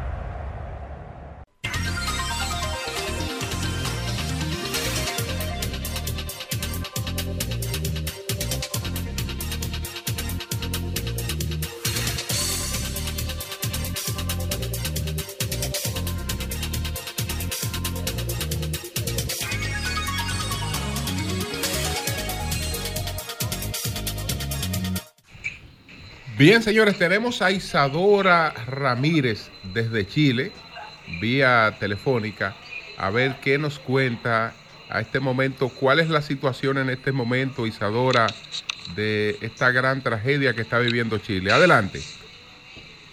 Buenas tardes a todos los oyentes. Eh, bueno, lamentablemente la situación es bastante crítica. Estamos hablando de un desastre natural, el más grande en cuanto término de muertos, después del terremoto del año 2010 que afectó gravemente al país. Actualmente son tres las regiones afectadas por estos incendios forestales. Se desconoce o el gobierno aún no ha dado un indicios claros acerca de la causalidad de estos incendios, aunque se teme que en ciertas eh, ciertos sectores estos podrían haber sido provocados. El gobierno y la fiscalía está haciendo las indagaciones correspondientes, pero de momento es mejor no proferir una aseveración de, de esta, de esta magnitud ya van 200, perdón, 112 muertos, pero hay un número bastante mayor de desaparecidos, por lo que se teme que ese número pueda, pueda aumentar. Y si bien, a diferencia de los incendios forestales que sufrimos el año pasado, el, en cuanto a extensión o superficie, el territorio afectado en esta ocasión es menor, el incendio se ha producido en torno a núcleos urbanos y por ende los desastres o las consecuencias antropogénicas han sido mayores a cualquier otro desastre que, como les decía, eh, se hubiese podido producir en el país desde el terremoto del año 2010. Inci- Decías que no se sabe aún de manera oficial eh, qué produjo estos incendios, pero qué, qué se especula, qué, qué se dice. Se, de momento usted sabe que eh, está el principio, el principio de inocencia. Hasta que no se demuestre que alguien es culpable, se presume lo contrario. Pero si hay indicios o han salido voces que señalan que esto sería claramente eh, incendios eh, provocados. Entonces está, se habla de piromanía, se habla de grupos organizados, pero aún no hay un- una resolución oficial por parte del gobierno, así que es mejor ser precavidos y esperar a que se hagan las investigaciones correspondientes. Tiene el número de viviendas que han sido El, calcinadas. el número de viviendas calcinadas. El número de viviendas calcinadas en algunos sectores tenemos más de 6.300 hectáreas. O sea, cada hectárea, a diferencia de República Dominicana, que se habla de hectárea, cada hectárea son 10.000 metros. Eh, y tenemos sectores muy, muy 10 afectados. Hay poblaciones que han desaparecido por completo y hablamos de miles de viviendas afectadas. No me atrevo a proferir un número exacto en este momento, pero claramente tenemos muchas familias desalojadas. El gobierno está trabajando fuertemente para dar albergue, asimismo reconocer la labor de carabineros, de nuestra fuerza policial, de bueno las fuerzas armadas, porque también tenemos distintos despliegues de helicópteros eh, a lo largo del país y también de bueno por supuesto los bomberos que en algunas ocasiones por ejemplo en Valparaíso eh, los bomberos han desistido o ha paralizado sus funciones en algunos sectores de momento porque ahora solo queda esperar a que el mismo sea que el fuego se apague por sí mismo o se calme un poco ya que la magnitud de las llamas eh, es imposible de ser controlada ahora por los equipos que disponemos. Bueno, pues muchas gracias, a Isadora Ramírez desde Chile. Gracias, Isadora. Muchas gracias. Muchas gracias a ustedes por el espacio. Bueno, Bien. llevando, llevando eso a, a las, a las mm, formas que nosotros tenemos de medir la tierra, Es estamos mucho. hablando de 150 mil, aproximadamente 150 mil tareas de tierra se han quemado en Chile. Bueno, pues vamos a continuar. Diablos. Son las 8.50 6 minutos. mil viviendas destruidas. Eso Sí. es peor Mucho, que eso el es mucho, mucho. Mucho. Hasta el momento. Muchísimo. Nosotros estaremos conversando en breve con el ministro de Industria y Comercio, Ito Bisono. Perfecto, muy bien. Buenos días, Virgilio. Adelante. Hablando que uno se entiende. Gracias a todos los que nos escuchan a través de este Sol de la Mañana de Sol 106.5 RCC Media. Es la catedral de la opinión en la República Dominicana. Y yo quiero, aunque aquí las felicitaciones se hicieron eh, extensas eh, con respecto al cumpleaños del maestro Julio Martínez Pozo, por favor, eh, adelante y me ponen otro cumpleañito ahí que tengo que tengo que felicitar a alguien, incluyendo al maestro don Julio Martínez Pozo. Adelante. Un año más en tu vida.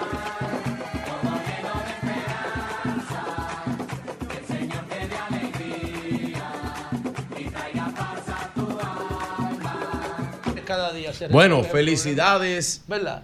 a Eduardo Sanz Lobatón, director de aduanas, en su cumpleaños. Y a don Julio Martínez Pozo, el maestro, maestro de la Lo que tiene que hacer comunicación. Virgilio, trata de juntar ya yo con Julio para que beban un, un vino. Me beban un romo. Y, y no, ya yo fumo puro. Eh, no, Eh, se lo prohibió Hito su viene médico. para acá. Mira, vamos a preguntarle a Hito porque lo vi en un podcast muy duro, fumando puro en puro. Sí, sí, pero sí, Ito sí fuma puro, sí, Ito sí. Vamos a preguntarle eso. ¿Ya yo fumo puro? Eh, lo- su médico se lo prohibió porque es asmático. Anda diablo. Sí. Bueno, señores, voy a.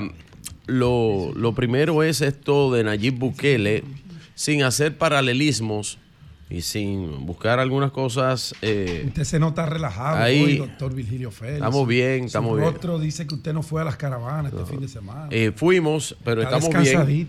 Estamos bien descansados y aparte este color blanco, aunque a los muchachos no les gusta aquí que uno se vista de blanco, de que por la cámara, eh, la cámara no hacen bien los colores, está, a mí me gustan las chacabanas blancas. Y nada, aproveché hoy lunes para ponerme esta bella chacabana blanca que me hizo el maestro Cristian Lagares. Lagares Miren, es mi amigo. Sí, una no estrella. veo. Sí. Miren, señores, el, el presidente Nayib Bukele, pues, arrasa en las elecciones en El Salvador. Y a mí me llama la atención la popularidad de los presidentes precisamente en Latinoamérica y cómo la popularidad de ellos eh, de cara a las elecciones. Si ustedes se fijan en la popularidad de los presidentes en Latinoamérica, el primer lugar lo tiene Nayib Bukele y el segundo lugar lo tiene Luis Abinader. En tercer lugar está Andrés Manuel López Obrador, eh, el presidente Novoa también, eh, debido a las situaciones. Eh, aquí está Rodrigo Chávez, Lula da Silva, la calle Pou. Luego le sigue Xiomara Castro, el señor Milei, eh, sigue también, eh, entre otros ahí que vemos ya por debajo ya del décimo lugar. Así que esos primeros lugares en Latinoamérica lo tienen Luis Abinader. Luis Abinader no solamente en Latinoamérica, en América es uno de los presidentes también más ah, populares. En ese mismo sentido, y por otro lado, reconociendo su liderazgo en la región, el presidente Joe Biden le hace un reconocimiento al presidente eh, Luis Abinader a través de una misiva felicitando al presidente por su liderazgo en la región. Eh, y esto fue reconocido por la participación del presidente Abinader en lo que tiene que ver con la cumbre de eh, las Américas, eh, la cumbre pasada, y el presidente Joe Biden en esa misiva le felicita al presidente por su, por su liderazgo y su capacidad de gestionar a favor de eh, los países latinoamericanos. Esto no es lo primero, ya el presidente también, Joe Biden, había recibido al presidente Abinader y habían tratado y en misivas y anuncios, inclusive en las propias cuentas de POTUS del presidente de los Estados Unidos, President of the United States, había hecho eh, videos eh, refiriéndose al liderazgo eh, del presidente y a los lazos de amistad que unen a República Dominicana con Estados Unidos. Esto, aunque usted no lo crea, como decían de replay, es importante eh, en Latinoamérica que los Estados Unidos y los liderazgos de Estados Unidos reconozcan los trabajos que están haciendo las autoridades dominicanas, empezando por el presidente, cómo les reconocen su liderazgo, su capacidad de gestión en la región. Y eso se puede tomar como un espaldarazo por parte del imperio, ¿verdad? Como lo decimos aquí, o como los jefes del mundo y en América son jefes dos veces. Pues son los jefes de América y son los jefes del mundo. Así que cuando los americanos hablan, ellos saben dónde tienen el ojo puesto. Para no hablar de, la, de las llamadas que hacen, cuando hacen llamadas, a Eury no le gustó una llamada que hicieron por ahí. Bien, dicho esto, dicho esto, ustedes sabían que este es el año, el año más electoral de la historia. ¿Ustedes sabían eso, José, que te gustan los datos históricos? el año más electoral de la historia en el mundo. Ah, en el mundo. Tú dices. 79 en el mundo. elecciones. sí. Eh, hay elecciones por donde quieran. Aquí tengo un dato que lo voy a compartir en mis redes sociales, pero también eh, eh, voy a compartirlo aquí en Sol. Pero le digo del caso de América, nada más para citar un caso. Aquí tenemos elecciones el 2 de junio en México, el 4 de febrero en El Salvador, que ya pasaron, en Panamá el 5 de mayo en Estados Unidos el 5 de noviembre, República Dominicana 18 y 19 de, ma- eh, de febrero y 19 de mayo, en Venezuela aún sin fecha, pero es en este año.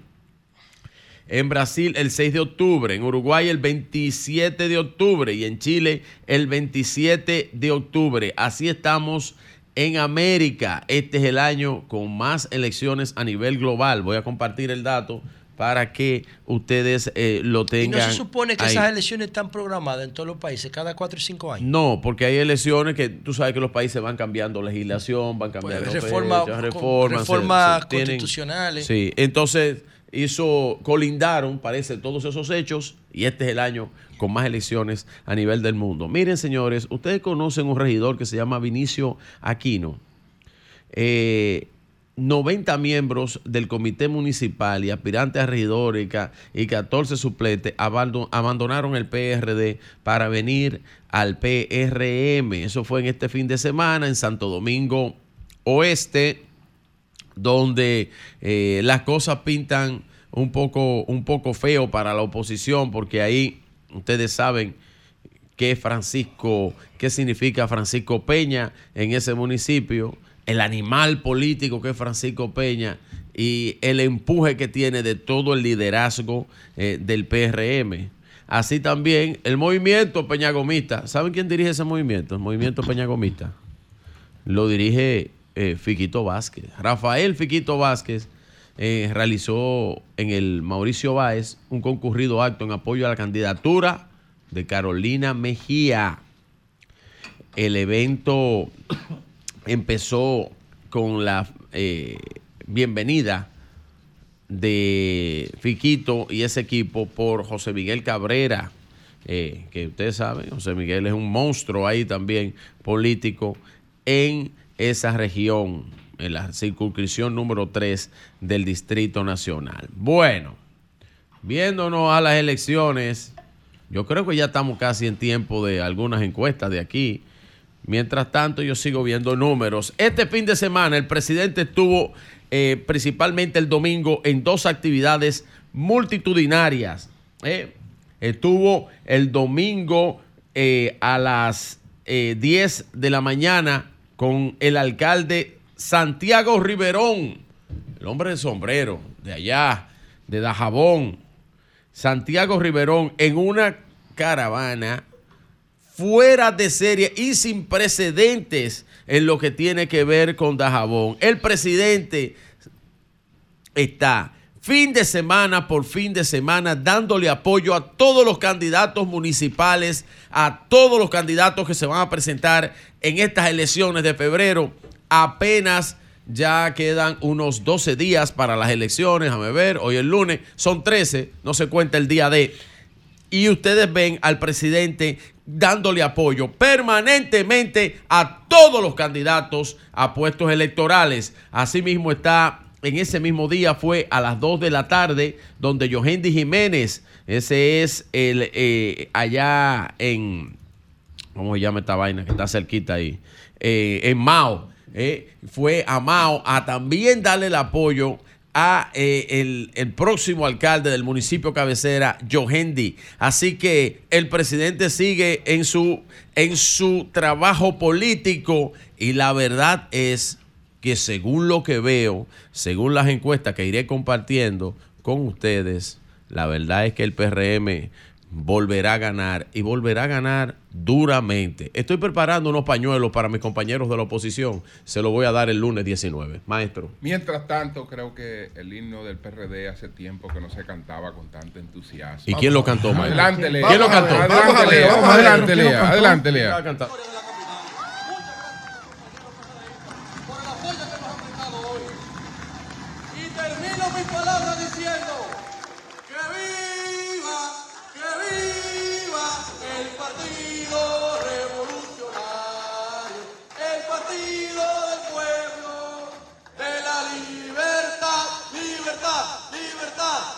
Muchas gracias, mis compañeros. Con el hacho prendido al Ayuntamiento y al Congreso de la República. Ese es, ese es, el senador de la capital. Ese es, ese es Omar Peña Gómez. Pero ¿quién es el próximo el próximo senador de la capital? Omar Peña. Oye, oye, ¿dónde viene eso? la Casa Oye, ¿dónde viene eso? Sí, sí. Leonel Fernández. La alianza. Leonel Fernández es alumno de Bosch, ¿verdad? Sí. Ok. Él dice que Vamos Bosch es alumno de Bosch. Ok. Pero Omar es alumno de Vuelta Espérate, se declara vinchista. No, ya no, ya no. Espérate, ya no, que ya, ya no, no. Tú, tú, puedes recoger lo que tú dices. Bueno, pero ya no. Uno se declaró vinchista. Actúa en diferentes momentos. Balaguerista. Va a Cuba y dice que es socialista. Wow. Va a Estados Unidos y dice que es capitalista. Entonces, miren los resultados. No, no, no, Omar no Y ahora su partido dice que es progresista. Ay, ah, el partido ahora dice que es progresista. No, pero el partido, la Fuerza del Pueblo Entonces, ¿Qué pasa? ¿Qué pasa? Lo que ¿Qué pasa, Eury, por Dios? El PLD, Tú tienes dos modelos de política. Eury, o sea, Eury, claro que sí. Digo, y si da resultados y y Omar está en lo suyo, sabe que lo que hay que hacer. Yo estoy de acuerdo con cualquier cosa que tú hagas, siempre que tú te sientas orgulloso de lo que tú dices y haces. No, pero se siente orgulloso de Peña Gómez. Y, y, y, Leonel también, a pesar de todas las cosas. ¿Cómo? Que se siente orgulloso. Pues ya, sí, sí, no, no, no, no, oye, no, no, O sea, yo fue ya parte de la ganó campaña que mató a Peña No, al contrario, él le ganó a Peña Fue parte de la campaña que mató a Peña No, no, a Peña Gómez lo mató. la división interna del PRD. A Peña Gómez lo mató el PRD. No, en el 96 no había división. En el 96 Julio, Julio, explícale, explícale por qué una campaña antinacionalista. Explícale por qué Peña Gómez tuvo que asumir la candidatura pregúntale a Tony Peña quiénes son los afrancesados. ¿Sabe por qué tuvo que asumirlo Peña Gómez? Porque Elio Jaques, Miguel Vargas Maldonado y Julio Mariñez no se pusieron de acuerdo en la alcaldía. Y él tuvo que sacrificarse. A pesar de su salud tan deteriorada. Estamos hablando. Mataron a Peña Gómez. Estamos hablando de 1996. Sí, 98. No, yo estoy hablando del 96. No, no, no. Del 98. Él se murió en el 98. No, pero yo estoy hablando del 96 porque el cáncer no lo mató. Mí, en el pasado. No, no, no, no, 96, en 96, cuando Joaquín Balaguer, cuando Joaquín Balaguer le ponía el himno nacional a las 6 de la mañana, a las 12 del mediodía y a las 12 de la noche, todos los días los dominicanos, para poder acabar. con el liderazgo. Pero en realidad son muchos factores que determinan que determinan que una persona se deteriore por el cáncer. Mataron ustedes los PRDistas. Porque a Toy le pasó lo mismo y no tuvo eso. Claro. Ahora, y a peinado. Ahora, ¿qué sí fue lo que pasó? No era Mariñe, Eligio y, Miguel Vargas. Porque era Miguel, Miguel Vargas. No, no, eran las pugna interna de los grupos que lideraban. Claro. Fello Suberví, Hipólito Mejía, Hipólito Mejía y Atuay de Cano. Claro. Eso eran las corrientes, las pugnas internas que lo llevaron al candidato, pero pero donde lo mataron políticamente a Peña, lo mataron, fue por esa campaña. Joaquín Balaguer y el instrumento enfermo, el a instrumento de Joaquín Balaguer para, eso fue Leonel Fernández. Ahora, ahora. Ahora, Omar Mira, está hola rescatando ese pasado fatídico. El eh, PRD no, el no, no, como. Pero de eso fruta el PRD. Está rescatando Mar, ese, ese, ese, ese pasado, ese pasado el cual su padre sirvió de instrumento, de instrumento del balaguerismo para matar. O sea que los que están gobernando hoy son fatídicos.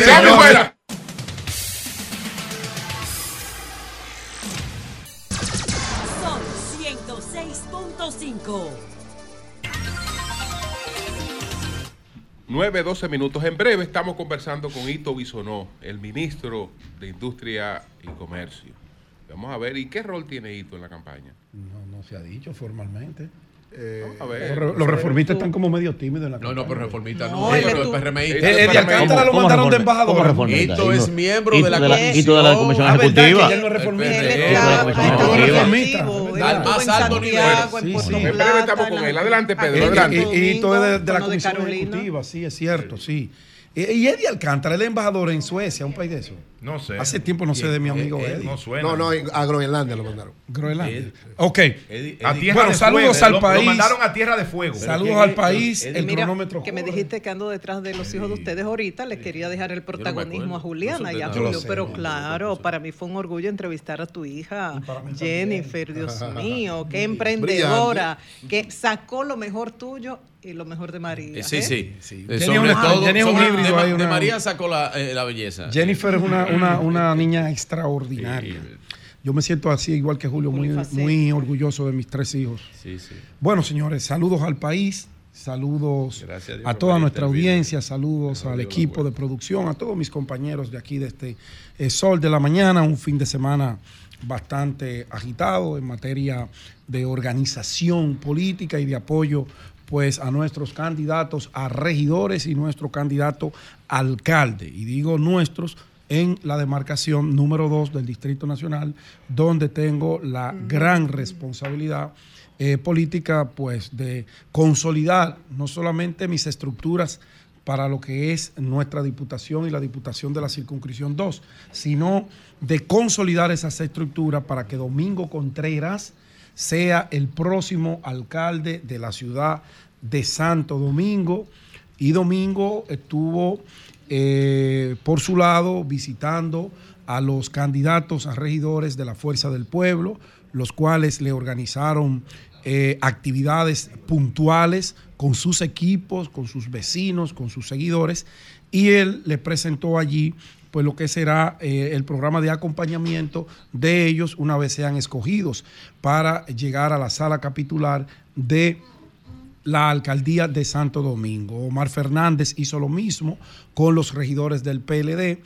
Hay una sinergia total en lo que es la gran alianza Rescate RD. Todos los equipos en el Distrito Nacional trabajábamos eh, para la recolección de firmas que culminó ayer con unas 270 mil firmas por el drenaje. Ustedes saben que el drenaje se ha convertido en un gran dolor de cabeza que le ha costado la vida a más de una docena de personas en las lluvias de los dos últimos noviembre, pero además ya el drenaje no solamente eh, eran esas pérdidas económicas, que eran los barrios marginados, la gente pobre que tiene una casita cayéndose.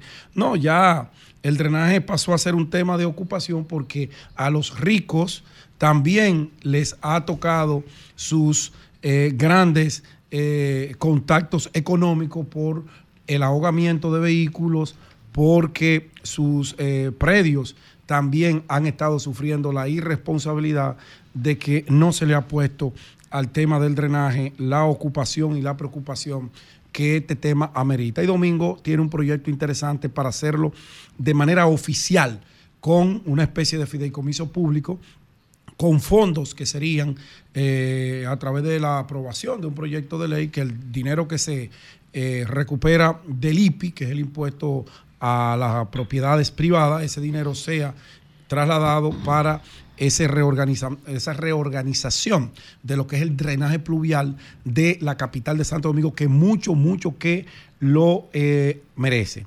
Bueno, hablando de Domingo Contreras, él hoy estará presentando a las 5 de la tarde en el malecón de Santo Domingo, a las 3 A las de la 3. tarde, frente a la Palo Hincado, estará ya presentando el programa junto a la Gran Alianza Rescate RD, Santo Domingo sin plástico. El que conoce a Domingo Contreras sabe que tiene muchos, muchos años trabajando el tema del reciclaje. Se formó para dirigir una ciudad compleja como la de Santo Domingo y creo que en esta oportunidad la ciudad de Santo Domingo tiene y dos electores la oportunidad de escogerlo. Hago un paréntesis ahí y quiero estrenar un video que nuestro equipo de campaña, el equipo de campaña de Pedro Jiménez, del miembro de la Dirección Central de la Fuerza del Pueblo, que está comprometido con la gran alianza Rescate RD, que está comprometido hasta el tuétano, como dicen en nuestros barrios, con la alcaldía, con esa candidatura de Domingo Contreras y queremos estrenarlo hoy en el sol de la mañana. Adelante, Balaguer. Capitaleños y capitaleños, el próximo 17 de febrero tenemos la oportunidad de escoger un buen alcalde, ese que merecemos, el que tenga la experiencia, la capacidad, la vocación y la voluntad de enfrentar los retos y desafíos de una ciudad como la nuestra. La basura, el drenaje pluvial, el tránsito y la inseguridad. Por eso te pido un voto de confianza para Domingo Contreras y los regidores de la Fuerza del Pueblo. En la casilla número 3, para que juntos logremos una ciudad más limpia, más segura y más amigable para todos. Recuerda, casilla 3 de la Fuerza del Pueblo. De lo que será una campaña que va, eh, inicia hoy. Hoy es la primera vez que nuestros amables capitaleños la están escuchando y obviamente tiene que ser aquí el programa de mayor influencia de la República Dominicana y Allende los Mares, El Sol de la Mañana. Ya estará en todas las redes sociales y esto es parte del apoyo serio y contundente que nosotros tenemos con eh, Domingo Contreras. Los fuercistas, cuando nos comprometemos, lo cogemos en serio. Nosotros no vamos con media tinta, vamos de frente con la situación. Un saludo a mi hermano Viviano de León. Yo no me atrevo ni siquiera a decirle colega, porque donde Viviano da una conferencia, yo debo ir a poner la silla. Un abrazo a mi hermano Viviano de León. Miren, señores, un abrazo a Ito también, que está por ahí, ministro de Industria. Eh, miren, señores, Manuel Cruz hablaba ahorita y yo estoy totalmente de acuerdo con lo que Manuel planteaba. El tema de los debates, el tema de la socialización de las propuestas a las diferentes posiciones que los políticos queremos llegar a representar en un momento determinado.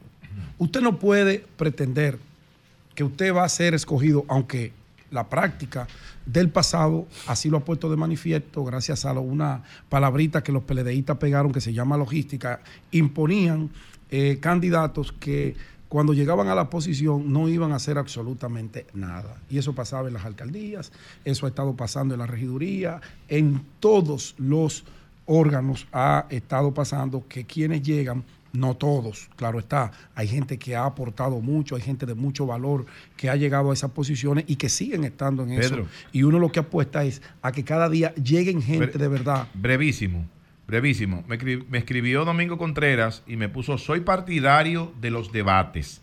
Deben ser obligatorios. Los suspendieron porque la candidata del PRM no quiere participar.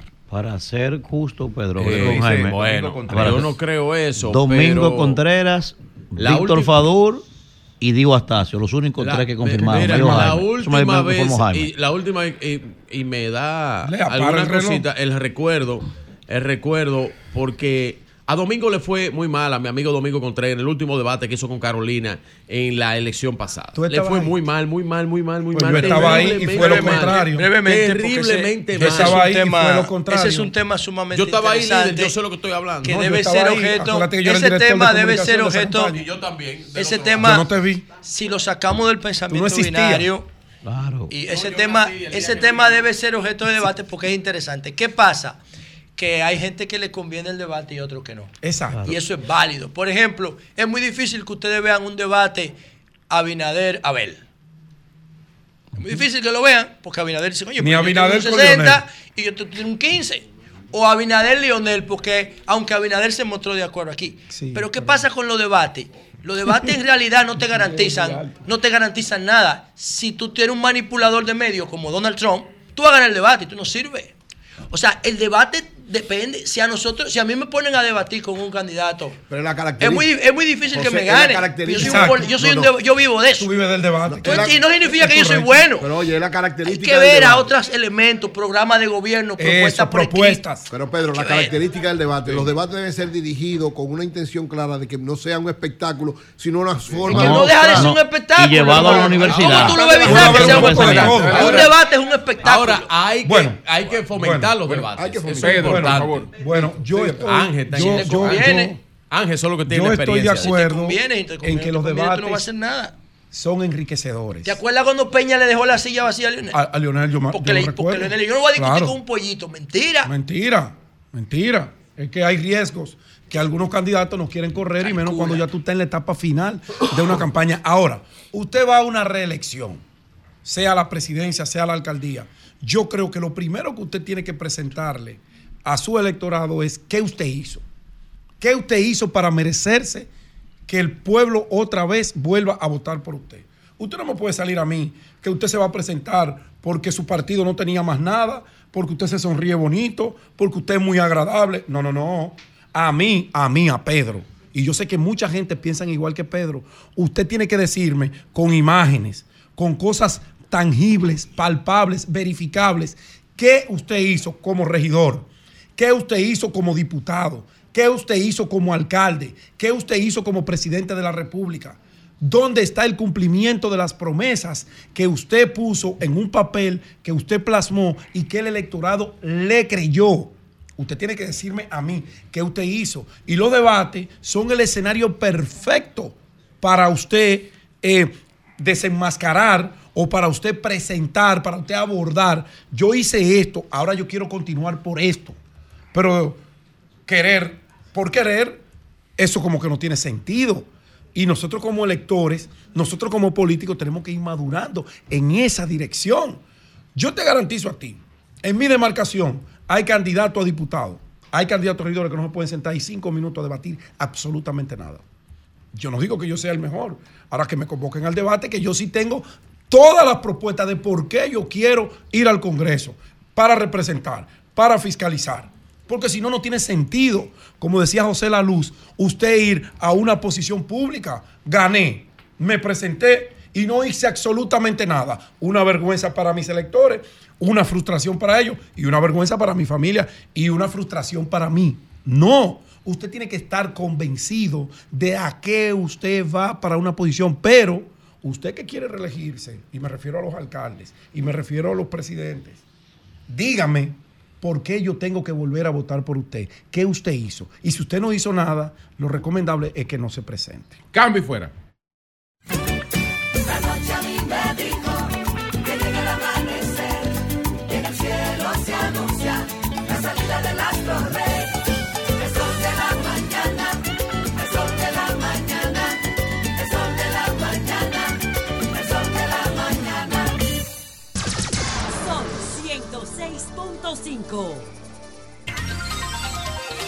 Son las 9.30 minutos. Ito Bisonó, el ministro de Industria y Comercio y miembro de la Comisión Ejecutiva del Partido Revolucionario Moderno, está con nosotros, ¿no es así? Así es, y primero me siento muy contento de venir hoy a este nuevo escenario que está muy, muy moderno. Ah, ¿verdad? Tú no habías venido. No había venido, sí, sí. Y bueno, a través de María Elena quiero saludarlo a todos, ¿verdad? La única dama aquí. Eh, No, doña una Consuelo princesa. también. No, Ah, yo, digo hoy en la mañana. Ah, aquí. No, Pero Doña ella se Consuelo estaba reintegró por- vía Zoom, que está desde Sí. su casa. Pero bueno, ya, y, entonces un abrazo a Doña Consuelo desde aquí para ella, muy afectivo. estuvo muy activo el fin de semana. Santiago, Puerto Plata. Santiago, Puerto Plata, Dajabón, Mao. Santo Domingo. Santo Domingo. Yo estuve ayer en la circunscripción número 2 del Con distrito, Carolina. Sí, con Carolina, correcto. ¿Qué tal esas actividades? Bueno, la verdad que, fíjense, eh, y como ustedes saben, y yo he participado en, en muchas actividades de campaña. Pero esa es tu circunscripción, la, La dos? número 2, correcto. Sí, claro. Y he participado a través de los años en muchas actividades de campaña. Y me parece que en este momento se recobra aquel eh, eh, movimiento, entusiasma y frenético que habían por grandes líderes. Así veo yo la presencia del presidente Abinader cuando está en la calle. Y le pongo un ejemplo. Yo estuve en, Puerto Plata con el presidente Abinader, caminando los barrios y la gente en la calle. Pero en un momento salimos a la avenida principal y tomamos un carril. Inmediatamente se entapona el carril que viene de, de la entrada a Puerto Plata. Muchas personas que no se esperan toparse con una caravana, quizás hasta se molestan, ¿verdad? Pareciera que todo el que estaba parado ahí estaba también en la caravana. O sea, la gente eufórica, aceptando al presidente, apoyando al presidente, y el presidente inmediatamente también transfiere eso a los candidatos a alcaldes o los candidatos senadores y diputados que se han estado movilizando en el país entero. Esa es la percepción que nosotros tenemos. Debo también de señalar que el país ha madurado mucho. Fíjense que en apenas tres años, incluso tres años, por no decirle los años 90 o 80, primero no hay incidentes, y eso no es propio de un solo partido, sino de la sociedad. Luego, no hay esa gastadera que se veía antes.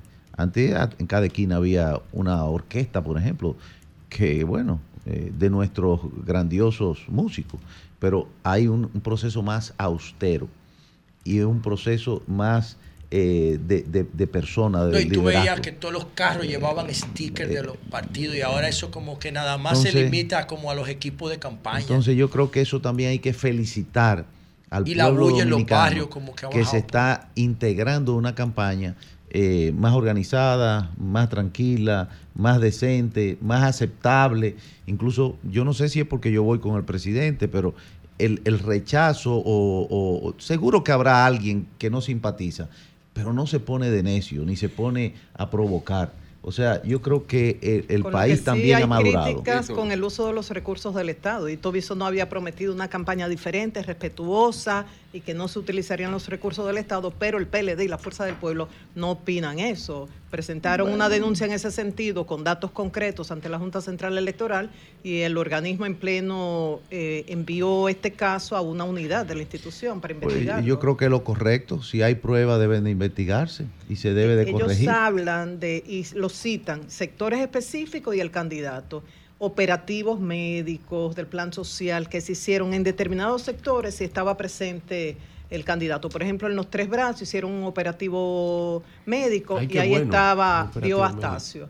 Eh, y ellos citan bueno. día, sector, la institución y el candidato que estaba. No, yo, yo estoy de acuerdo con que se respete la ley. Ahí no hay excusa. Ahora, eh, lo que yo sí creo es que eh, hay que tener muy, mucha diferencia, y vuelvo y repito, a lo que era antes. Hace un tiempo, los otros gobiernos, en estos últimos 20 años, andaban los carros en campaña, eh, se utilizaban otro tipo de, de recursos del Estado, y eso ya no es así. Incluso yo estoy seguro de que si esas pruebas son fehacientes y hay que corregir algo, será corregido. No, porque, no, Hito, porque fue, no, no te preocupes, que fue en este gobierno que un presidente de la República, y seguro de este mismo partido que está, que dijo que tenía 40 millones de dólares para gastarlo a favor de un candidato, fue en este mismo gobierno. Y- y claro. Eh, ¿Qué forma eh, existe, no, de uno poder tener un criterio aproximado de lo que puede pasar en estas en estas elecciones? El- porque bueno, tú tienes una, eh, tú percibes las cosas eh, como la ves cuando está con el presidente que tiene bastante respaldo, pero se están moviendo dos presidentes más por el país y lo que se ve que también concitan Mucho respaldo y concitan algarabía, más otros candidatos que se están moviendo, concitan respaldo y algarabía. Y el mecanismo de medición eh, para las municipales es muy endeble. Es decir, el, margen de error es tan grande en, en ese tipo de mediciones que prácticamente no tienen mucha diferencia con un sondeo cualquiera. Entonces, ¿cómo uno se puede aproximar eh, lo más objetivamente posible a ver lo que puede pasar ahí? Sí, mira, eh, yo primero quiero ser objetivo y creo que todas las encuestas son buenas. Cada cual la hace con un fin, aunque sea para confundir al otro, pero cada cual la hace con un fin. Y creo que todos los partidos han publicado encuestas a la fecha. Y estoy seguro que todas han dado al presidente Abinader delantero. No importa cuál encuesta sea. Así es. Entonces, vamos a partir de ahí. Sí. El presidente Abinader está en una posición aventajosa, está en primer lugar y eso ha ido madurando. Pero no solamente eso, nosotros podemos coger otro marco de referencia. Eh, por ejemplo, el presidente Biden envía una carta al presidente Abinader felicitándolo por cómo va el país, por el ejemplo que es y que cuente con su apoyo. En medio de una campaña electoral. Bueno, claro, los americanos no votan aquí, pero es una señal clarísima de que el República Dominicana es un referente de la región y del mundo en este caso. Pero no pasa uno o dos meses sin que la Embajada Americana emita un comunicado oficial felicitando al país por el combate a las drogas, que se han eh, incautado en estos tres años más drogas que en los últimos 20 años juntos. Así es. Eh, que nosotros año tras año, en estos últimos tres, subimos récord en la inversión extranjera directa. Que nosotros estamos por ejemplo, con nuestra zona franca, que nos toca darle seguimiento del Ministerio de Industria y Comercio, rompiendo todos los récords. En el 2019 teníamos 130 mil empleos, hoy estamos cerrando en 200 casi, directos, registrados en la TCS. Que nosotros en el 2020 exportábamos 5.200 millones de dólares y cerramos el 2023 en 8.060 millones de dólares. Esos son empleos directos que están diseminados. franca, 8.000 la zona franca solamente. 8.060 millones de dólares. Diseminado en todas las provincias. Y tú me dirás, ¿qué tipo de empleo? Bueno, hace 10 años el 5% eran maquila de textiles y hoy tenemos el 36% de profesionales y eso va a variar muchísimo más con lo que estamos haciendo con el 36% nearshoring. de los recursos humanos que están empleados en zona franca son profesionales. Correcto. Profesionales técnicos o especializados. Y ahora va a ser mucho más porque estamos en la puerta de los semiconductores. Sí. Que somos ¿Y- el único ¿Qué tipo país. de profesión? Somos el único país que ha presentado el informe con el Departamento de Estado del hemisferio. Sin, sin los recursos Bueno, que si el Departamento de eso, Estado hermano, le ha dedicado si a se lograra. Los ingenieros Entonces, industriales son, muy demandados. Sí, por ingenieros industriales, eh, técnicos en, en logística, eh, to- todo un proceso, todo lo que tiene que ver con informática también. Ahora, eh, eh, déjeme decirle que esto de semiconductores, la parte que nos tocaría, que es la, la que podemos acceder por ahora, es el recorte de las placas, Sí, porque la los prueba y el la- empacado. los chips, lo- Los chips, son eh, robots que lo hacen. exacto. El ojo humano Entonces, no lo puede ver ya. entonces, eh, eh, esos son puntos clarísimos de una sociedad conservadora que la referencia que tiene hace tres años eh, no es una novedad lo que se está presentando. Los candidatos que adversan al presidente Abinader no son la novedad para mejorar una situación. Bueno, el discurso de siempre, que hay inflación, la hay en el mundo entero la inflación. Y si nos ponemos a comparar, eh, quizás yo soy el de más edad aquí, no voy a decir que no, ustedes dos, pero ¿cuánto costaba un carro? Ajá, Eh, felicidades, eh, Julio. gracias, gracias, gracias. Cumple el mismo día que Yayo Sanz, que está de es, cumpleaños así también. es, así es. Muchas felicidades. Pues eh, siempre la economía lleva un calentamiento de un 5% y más. Y, y en, y, en, y en años que han pasado tantas novedades como los actuales. Y la sociedad lo sabe. Ese no es un argumento. Eso es una realidad que si no hubiera estado el presidente Abinader en la presidencia, quizá hubiese sido mucho peor con el ejemplo de cómo se manejaba la economía anterior. Entonces, esa aceptación que demuestran las encuestas que, que- sacan a la luz pública eh, los partidos de oposición, donde dan a Abinader en primer lugar, esa es la realidad del país y se va a concretizar pronto, en mayo. Lo mismo que ahora. Yo hago un análisis, es el mío, vuelvo y digo, respeto el de los otros. Sí, adelante. Hay candidatos, por ejemplo, que inscribieron dos millones de personas, inscritos en su partido. Esos son adeptos, esos son seguidores. Bueno, entonces veremos cuántos votan en las municipales por ello. Se supone que deben de seguirlo, porque no es solamente decir tenemos tres síndicos, hemos crecido en un 100% porque ahora tenemos seis. El único partido que va a crecer un 6% pasa de 3 a 6. No, no. Eh, ¿Cuál es el avance? Entonces yo creo que estamos a dos semanas de ver la matrícula efectiva, el seguimiento de la municipalidad, la solidaridad, la presentación de una tarjeta que es previo a mayo, a ver cuáles van a ser esos candidatos presidenciales y cómo va a ser respaldado. Eh, ¿Le puedo decir algo Sí, de sí, adelante. Cuando dice que gobiernos anteriores manejaban muy mal la economía, pero si hablamos de un crecimiento económico sostenido en la República Dominicana, nos destacamos por la estabilidad económica. Esto no es solamente en tres años o cuatro años, viene desde atrás, eso por un lado. Y por otro lado, el mismo equipo del Banco Central se ha mantenido, o sea, las mismas políticas que aplicaban antes con las variantes coyunturales son las de ahora. Entonces, ¿qué tanta diferencia para hablar de un excelente manejo de la economía ahora y un mal manejo antes? Me refiero al derroche, me refiero a la falta de eh, rendición de cuentas, me refiero a la Cámara de Cuentas, me refiero a, Si- si- si- si- a los si procesos. eso no hay. ¿Cómo? Si a eso que te refieres, no hay. Bueno- Eh, ahora, ahora no hay cámara de cuentas. No, no, yo no me refiero a, a lo que hace la Cámara de Pero porque Yo me es que- es que refiero no hay. a lo que hacemos los funcionarios. ha quedado anulada. Me ¿Eh? refiero a lo que hacemos los funcionarios. Sí. Por ejemplo, Eso no nosotros sirve para nada. Sí. tenemos nuestra, no rendición, nada. nuestra rendición de cuentas. Nosotros tenemos eh, cómo poder dejar saber qué hemos hecho a lo interno de cada ministerio.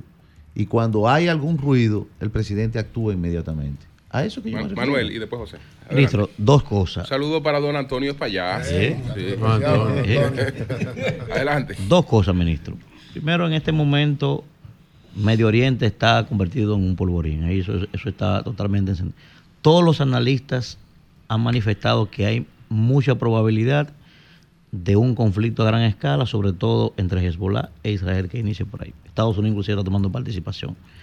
Esa franja tiene un componente importantísimo en el tráfico del el crudo. Saber si ustedes desde el ministerio están dando seguimiento a eso y qué están diseñando como estrategia para cualquier impacto que tenga en el mercado del, del petróleo, ¿verdad? Y segundo, usted manifestó que la reducción de la jornada laboral no se corresponde con la dinámica de trabajo de República Dominicana.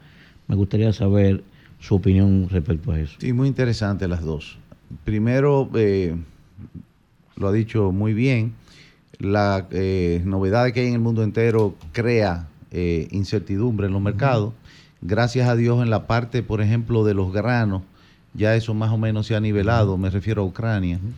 Y en la parte de los hidrocarburos se mantienen esas novedades, suben, bajan, eh, se siguen distanciando. Hace 40 años, 20, 30, en los últimos 4 o 5 iban paralelo el crudo con los destilados. Después de la disrupción del gas natural, pues se mantienen separados.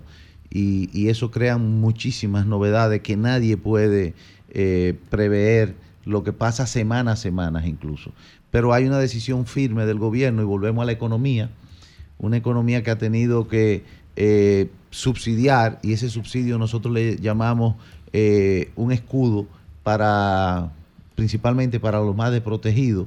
Hemos tenido que subsidiar más de 60 mil millones de pesos para que no suba. Por ejemplo, este fin de semana nos costó 480 millones de Los pesos. combustibles, los combustibles. Los combustibles. En sentido general. En sentido general. Atención, sí. ¿cuánto? 480. Está en los periódicos. Y, Y a veces ustedes no recuperan eso. Eh, muy difícil. En estos tres años, eh, en pocas veces se ha mantenido eh, horizontal. 400 millones. Hemos, hemos de- dedicado más de 60 mil millones en estos tres años para mantenerlo en el nivel que está. Eso, de acuerdo lo- al Banco Central y al Fondo Monetario, que el Fondo Monetario no 60.000 es millones. más, Se- eh, el Fondo Monetario no es eh, proclive a los subsidios, sí ha reconocido que nosotros hemos podido mantener primero una inflación por abajo de dos dígitos, porque la hay, pero por abajo de dos dígitos, y hemos podido mantener una tranquilidad social, económica y política que en otros países, más o menos igual que lo nuestro, menciono Panamá, Costa Rica, Ecuador, cuando lo han subido de manera eh, eh, eh, real en esos momentos, pues han causado trastornos que impiden la confianza de la inversión extranjera. Sin embargo, nosotros hemos podido mantener un clima producto de, de- de- de un control, de un subsidio y mantener esa inflación con buenos dígitos. Entonces, lo otro que te refería a la jornada, esto fue y es una prueba que se lanzó para que la asumieran voluntariamente aquellos que quisieran. Cuando a mí me preguntaron sobre las zonas francas y esa metodología, yo dije que es imposible, porque el que está en una zona franca cortando un chip o trabajando en una máquina no lo puede hacer de su casa. A eso yo me refería. El que se quiere eh, sumar a eso y probar el trabajo a distancia o el trabajo más reducido, seguro que será alguien que puede en una computadora hacerlo de su casa. Pero es un proceso voluntario. Yo estuve hablando con el ministro de Trabajo la semana pasada en ese sentido y coincido con él que es algo, un muestreo voluntario que se está Un haciendo. piloto. Un piloto, a ver qué pasa. Sí, José. Cuando David Collado eh, habló en la inauguración de, um, el resort de Cayo Levantado, dijo que el, país había alcanzado lo- los 10 millones de turistas y eso representaba 10 mil millones de dólares. O sea, como mil dólares por cada turista. 10 mil millones de dólares a República Dominicana, supongo que eso es inversión, eh, rentabilidad, utilidad, de toda la vaina junta ahí. Inversión pública, todo. 10 mil millones de dólares. Ok, eso es turismo y el turismo se tiene como una bandera, cosas que todos saludamos. Ahora mismo estuvimos en Fitura haciendo eso, apoyando eso. Pero la cartera de, de industria y comercio tiene fuente generadora de divisa como que yo entiendo como que no se le da el mismo nivel de promo o qué pasa. Yo conocía lo de Zona Franca, pero fuera del aire tú dabas unos datos del tabaco que yo me quedé asombrado y no sabía esa vaina. Entonces, cuando tú sumas tabaco, zona franca, inversión extranjera que viene por vía de industria y comercio, ¿cuáles son los números en términos de divisas que entran al país? Bueno, el Ministerio de Industria y Comercio y MIPIMES mueve el 67% de la economía en sentido general. Si nosotros tomamos el desglose del Banco Central y vemos las partidas, por ejemplo, cuando vemos, y lo hablábamos hace un minuto, construcción. ¿Qué es la construcción en República Dominicana? Bueno, hay seis fábricas de cemento. Entonces, eso son industrias, ¿verdad que sí? Sí. Y cuando nosotros vemos el desglose de almacenamiento y transporte, ¿a qué se refieren? Eso es industria también. Eso es, eso es industria. No, eso es también. industria y comercio. Y Las comercio, cosas, correcto. Y cuando hablamos comercio. de manufactura, que es otro renglón que miden aparte, Industria también. eso es industria. Sí. Zona franca. Y cuando hablamos de zona franca, eso es eh, Industria. industria, y comercio. Y cuando hablamos de servicio, muchas veces ven que telefonía, ahí están los call centers, lo ponen en servicio, no en zona franca, que son zona franca. Y si hablamos otros renglones, que yo no quiero entrar ya a señalarlo, entonces entramos en la MIPIMES. Porque cuando tú vas a un restaurante aquí en la esquina, o una pizzería, eso es comercio y es MIPYME. Y ¿Cuáles de esos generan divisas para el país? De esas Bueno, actividades de la carpeta de industria y comercio. Todos, porque te mencioné lo primero, el cemento, por ejemplo. Importan el papel. Eso, bueno, consume divisa, pero después exportamos cemento. Entonces genera divisa. Y por decirte, Zona Franca es el mayor exportador Zona Franca, sí. de República Dominicana hoy día. Que la minería están en receso, ¿verdad? Y bajaron. Sí, tuvo- tuvo- Entonces, tuvo un baja significativa este nosotros somos los número uno. O sea, en Zona Franca está generando más, más exportaciones que Barry. Seguro que sí. Hoy- minería tuvo un o- problema este serio. año. Este Ah, año. este año, este año pasó. Hubo una baja, sí, la Sí, seguro que sí. 2003 tuvo Entonces, tú, tú mencionabas el tabaco. El te, tabaco vi, te vi en un podcast fumando Sí, un puro. lo en público. disfruto Eh, Los mucho. funcionarios Bien. públicos no suelen hacer ese tipo de, de, de, de destape, diría yo, porque es que son muy conservadores. se beben el romo, se fuman el puro, pero no se lo hacen frente a una cámara. Bueno, eh, el- en el caso mío, que lo que hago es lo primero, que es fumarme de vez en cuando un puro, y lo hago desde antes de estar en, el ministerio, además de que con, con mucho orgullo, porque fíjate, parte de lo que el presidente Abinader promovió, la primera salida del presidente Abinader fue cuando se juramentó a Santiago, y en esa salida eh, nos encargó a nosotros presidir una mesa de relanzamiento del tabaco. Eso llevó a que nosotros encontráramos las exportaciones en 900 millones de dólares y hoy día son 1.300 millones de dólares y creciendo.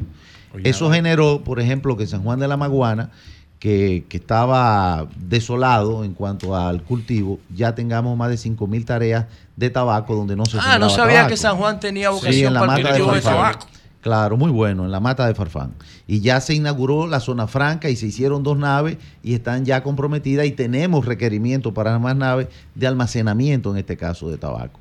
Entonces, se importan 600 millones porque hay mezclas que se hacen. Sí, las capas, Eh, las la- capas. Sí, Las y, capas y la tripa también. Sí, algunas hay tripas, de pero la capa. Cameron, de Brasil, de Connecticut. Sí, bueno, sí, son capas. eh, tú sabes también cómo es. eh, eh, ¿Y, entonces, y cuál es el, el- el- cuál es el posicionamiento del tabaco dominicano en el mercado internacional? número uno por mucho. Nosotros Pero por encima de Cuba.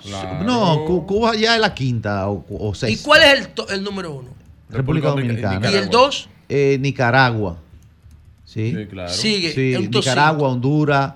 eh, Ah, todo es Centroamérica. Sí, todo es Centroamérica. Sí, sí, sí. Esa vaina. Sí, sí, sí. Las características Y, de las y nosotros estamos permanentemente también luchando porque nuestro principal mercado hoy día, porque no tenemos más para exportar, oígase bien, ni más tabaco, ni más mano de obra, ni, por ejemplo, en Tamboril hay pleno empleo, pleno empleo. Salen con una guaguita anunciadora eh, solicitando eh, y, se- y lo que hacen es que se lo intercambian porque hay pleno empleo en la manufactura del tabaco. Pero esto, eh, esto eh, demanda un permanente trabajo en los Estados Unidos porque eh, en los Estados Ministro. Unidos hay corriente que ataca el tabaco Sí. y nosotros tenemos que plantearlo incluso desde el punto de vista cultural como uno, hubo una ley que mandó el presidente Abinader, se aprobó para hacer el tabaco patrimonio, porque el tabaco se consume aquí desde cuando los indígenas. Ministro, para usted sería una sorpresa que el presidente Abinader Debe venir el tabaco no electrónico ganara en una primera vuelta. para que deje de ser cancerígeno. Eh, mira, bajo, bajo, el, bajo la tierra y yo que soy creyente, Dios es el que dispone. Pero yo estoy seguro que el presidente no solamente que gane en una, en una primera vuelta, sino que va a estar cerca de 60, algo más o, o un punto menos. En la en la primera primera vuelta. vuelta, sí. Sí. Sí, sí. ¿Tú crees? Sí, Sí, no, yo claro, estoy, claro, digo, yo estoy, ¿Tú crees? yo estoy trabajando para ello. Ah, bueno, está trabajando. Yo estoy seguro de ello. Esos son los números que nosotros vemos. Y analíticamente, el comportamiento, cuando vienen elecciones, de quienes están ganados, de quienes no tienen posibilidades. Y yo he estado en, en- en los dos frentes. ¿eh? Yo he estado, acuérdense que yo fui, por ejemplo, legislador de oposición 18 años y buscando elección del voto popular en diferentes alianzas. Y he estado en diferentes eh, eh, momentos electorales, no solamente en República Dominicana, sino en el mundo entero. Mi percepción, la mía, es que el presidente Abinader gana con un 60% de los votos en primera graben vuelta. eso, ¿eh? Dada- Puede ser un dada poco su- más, dada depende su experiencia se- legislativa, no le han pedido consejo para resolver el problema de la defesio U24. De la ley Mordaza. Sí. No, Ay, ay, ay, no, ay, no, ay. no. Pero yo sí le puedo decir que en mi experiencia legislativa, con esa ley, ¿verdad que las leyes son mejorables, las leyes se votan por mayoría, las leyes se, se revisan y yo Pero, creo que el no presidente, con esa- con yo creo que el presidente ha dado muestra más que suficiente de que cuando hay algo que revisar o corregir, No, pero él tú- es el primero. de manera presidente particular. gana corrigiendo. Tú de manera particular, No, ¿qué opinión te merece? Yo soy un demócrata y yo creo en el respeto un los derechos humanos y la de libertad. la. Yo creo definitivamente. No, no, de yo quiero que- saber la opinión. No, yo no la conozco a fondo Ah, la ley. Yo no puedo. Pero tú no estarías de acuerdo con una ley que, que cercene las libertades públicas. ni que. Imposible, imposible. Pero yo creo que, por ejemplo, hoy en la mañana, ustedes ven los periódicos y el consultor jurídico Ya, dice sí. que se va a revisar la ley. Eso es y lo lo, dijo. Alfredo Pacheco y lo dijo el presidente del Senado. Y el presidente creó una comisión donde están los presidentes de la de todas las editoriales y la Pero sociedad de eso, diario. eso, ¿qué- ministro, después de muchas críticas prácticamente de toda la sociedad, un gobierno que ha hablado muchísimo de la transparencia y en esta ocasión, una vez más, faltó la transparencia, porque esos sectores debieron ser consultados antes, tratándose de derechos fundamentales. Yo lo que creo es que aquí faltan argumentos de campaña para hacer propuestas a los candidatos presidenciales. Entonces, cuando tienen la oportunidad, lanzan esas críticas a un proceso que sale de la Casa de la Democracia, donde hay comisiones que le estudian, donde hay senadores que votan, donde hay diputados que votan, y todos votaron por una mayoría y le dan seguimiento a sus partidos y luego ven las excusas. Excusas que son sustentables y que son revisables, pero procesos que pasaron. Y donde hay se lo presidentes que la promulgan y dicen que no están involucrados. y se lo quieren. No, pero el presidente Que se promulga supone lo que, que, debe- que debió leerla el antes de promulgarla. el presidente promulgó- fue un decreto que se promulga. Sí, yo estoy de Sí, acuerdo, estoy de Nayib. acuerdo, Nayib, Y el presidente promulgó lo que mandó el Senado y la Cámara de Diputados, que se que convirtiera en el había Congreso. remitido el y Poder que lo- Ejecutivo. Pero venga acá, nadie ha dicho. 2021. Pero es que yo estoy de acuerdo con ustedes. ¿Y por qué ustedes no pueden estar de acuerdo conmigo? No, no. Sí. ¿O no la aprobaron los diputados y los senadores? No, Sí. está- Pero estamos- esa De todos los partidos. de todos los partidos. La Ah, entonces, No, no, ¿por qué no. le quieren echar la, la cuava a una persona cuando hay 200 Todo el mundo, involucrados? todos son y hay que preguntarle, oigan lo que les voy a decir. Pero el presidente y hay que preguntarle a los dos presidentes si la conocían con antelación. Hay que preguntarle a ellos. A los presidentes de las cámaras. No, no, a los expresidentes de la República. No, porque eso no lo había hecho. Eso se depositó no, en el no, 2021. Eso fue está bien, 2021. pero no, no, es que la autoridad de conocían. La Luis. depositó Antolino, Ah. Antolino, Antoliano Peralta. Peralta. Yo no le estoy Antoliano. preguntando quién la depositó, le estoy preguntando que si la mismo. conocían. No, Ese no la conocía. Ah, no, los legisladores no, se la presentaron. No, es que nadie Ellos no la conocían con antelación. no es lo mismo, y usted eso lo es sabe. factura de Bueno, Julio. señores. Bueno, Ministro, no es lo mismo y usted lo sabe. Una línea de partido, sabe. una línea de partido a sus legisladores. Que y- la decisión particular de los legisladores. De todos los- con eso, de ¿eh? los legisladores. No, no de todos. Mire, usted más que nadie conoce ese Congreso. Mete el dedito. La pantalla y la Y Manuel, y terminamos. Estuvo recientemente en, en Elías Piña, reunido con autoridades militares, revisando lo de la frontera, eh, comerciantes, asociaciones. ¿Cómo está la frontera? Bueno, la Ahí frontera definitivamente es otra, como el presidente lo prometió. La frontera eh, ya tiene instalado sus eh, registros biométricos, tiene instalado una, una prueba de, reconocimiento facial, eh, ya hay un proceso comercial donde participan no solamente las aduanas, que lo hace muy bien, migración, que lo hace muy bien, los organismos de seguridad también, el CEFRON en combinación con el ejército y las Fuerzas Armadas en combinación, porque actuamos en comisión y hay un flujo que, aunque se mantuvo cerrada la frontera un tiempo, ha recobrado un 100% de su normalidad, a excepción de dos productos que están prohibidas sus exportaciones, que es el arroz y el plátano. Eh, pero no solamente en Elías Piña, sino en Dajabón, los invito a, a que vean la fílmica, cómo los mismos haitianos cuando entran tienen un- ya un comportamiento diferente. Ya de no aquel lado, por bueno, los registros. no, ya, no solamente que no protestan, sino que se han dado cuenta, porque casi siempre el 70% de- son las mismas personas que cruzan a comprar para llevar. Eh, entonces ya ustedes ve cómo mantienen una distancia en la fila y ya ve cómo entran por un lado y salen por el otro. Antes eso era una, eh, un grupo, eh, uno arriba de otro, empujándose, que todavía se da del otro lado, lamentablemente. Entonces hay muchas mejorías y entre ellas el aumento de las exportaciones. Manuel, Ministro, desde que yo lo Manuel, tú conozco. no me puedes destacar. Pero ese déjeme hacer una pregunta, ministro. Tranquilo, que él, veo él bien. dijo, él dijo que está de acuerdo con eso. Ministro, desde que yo lo conocí a usted hace muchísimos años, primero que pude ver es que usted hace estudios de trabajo de manera particular. Estamos próximos a las municipales. Si usted nos pudiera orientar por dónde usted, son los estudios que usted maneja, ¿verdad? Que yo sé que usted lo hace. ¿Cuál es el- la proyección que su partido usted entiende que va a alcanzar en las municipales? Y si nos pudiera mencionar algunos puntos de manera muy particular, donde hay quizás un escenario sombrío, mira, vamos a ganar allí, vamos a ganar aquí, se lo agradeceríamos. Yo creo definitivamente que el PRM aumenta su representación municipal considerablemente.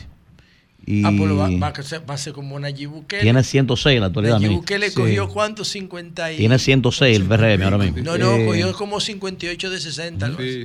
Sí, pero es así, son Cogió miren, 62 de yo, 60. yo en esto, yo, yo en esto, eh, y vuelvo y le digo, eh, trato de ser objetivo eh, y, y- y espero que Dios me dé salud para seguir eh, mucho tiempo trabajando y viniendo aquí con ustedes y tener el respeto de lo que me oyen. Sí. Eh, eh, siempre hay un péndulo.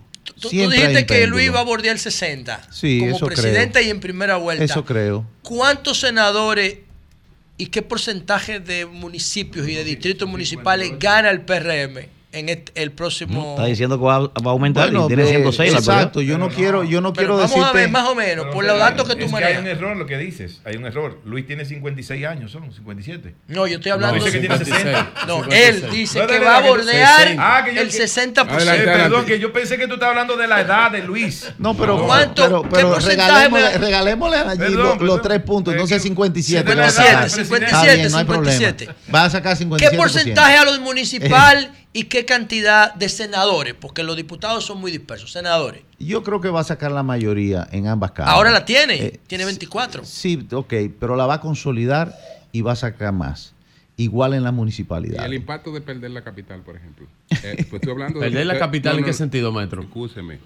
Estoy hablando de el, el Senado de la República. Y si Ah, estamos ok. y si estamos hablando de encuestas, que, que de, lo que, de lo que él empezó a hablar, dicen, todas las encuestas dicen Pero es que la- la- el Senado Bueno, es mayo, pero- Julio. Eso no tiene mayo, importancia. pero Bueno, pero espérese. Si fuera en febrero, tuviera pregunta, importancia. es la pregunta. no, pero tiene importancia. La de 60. La Luis pregunta, El impacto- se no el. No, yo digo no. que yo no quiero decir el eso. Yo quiero decir que las no- elecciones no de se mayo no pueden tener importancia. El mayo bloque, el bloque está bloqueando. el- Vamos a esperar que el impacto que se, febrero. que se repita aquello que se dio una vez con José Tomás Pérez, por ejemplo. Sí. Un, un único senador. Eh, No, en fíjense, el 2010 fue que sucedió. Sí, pero un En- único No, estoy hablando de perder la José capital. Tomás ganó en el 2002. En el 2002. Y ganó, y el PLD ganó el Salcedo también. No, ganó Salcedo también. En las encuestas que, en las encuestas nosotros, Sí, ganó. Escuchemos al invitado. en las encuestas que nosotros manejamos, ya el candidato a senador del PRM, Guillermo Moreno, aventaja al candidato de la oposición. Eso es así. Ya. Y eso se muestra con una eh, solidez mayor en la circunscripción número 3 y en la circunscripción número 2. Eh, yo quiero que ustedes tomen en consideración las estructuras partidarias del PRM en cada una de esas circunscripciones. No solamente claro. el candidato a senador, van los candidatos a diputados, va el candidato presidencial, van eh, una, una ola de un momento y va un candidato que además de eso tiene una percepción. Eh, los resultados estarán ahí y vendrán pronto. Yo lo que creo que no hay que afanarse mucho, sino ponerse a trabajar. bueno, señores, gracias. Ay, gracias padre al amado, ministro. Gracias al ministro Ito Bisonó. Gracias. Cambio y fuera.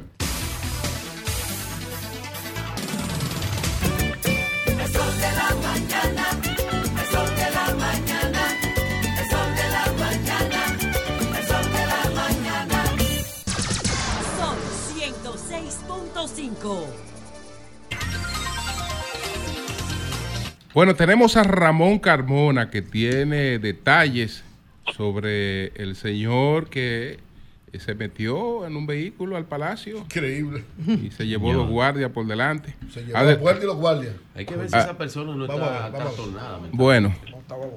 A- adelante, Carmona. Sí, buenos días. Eh, Primero, feliz cumpleaños. Gracias, Eh, hermano. Que te sigue iluminando mi, mi hermano. Gracias, gracias. Buenos días a todos. Buenos días, hermano. ¿Qué, qué fue lo que pasó, Carmona? Eran como 11 y 50 de la noche y este individuo se llama John, John Rivas Villar. Penetró por la México, eh, ahí se llevó la puerta metálica, ahí hirió, hirió dos eh, centinelas que habían ahí, un sargento y un raso, eh, y siguió para la segunda puerta. Es decir, que la, la, el, Palacio Nacional dice que fue intencional, no sabía eh, cuál la, la intención de esta persona.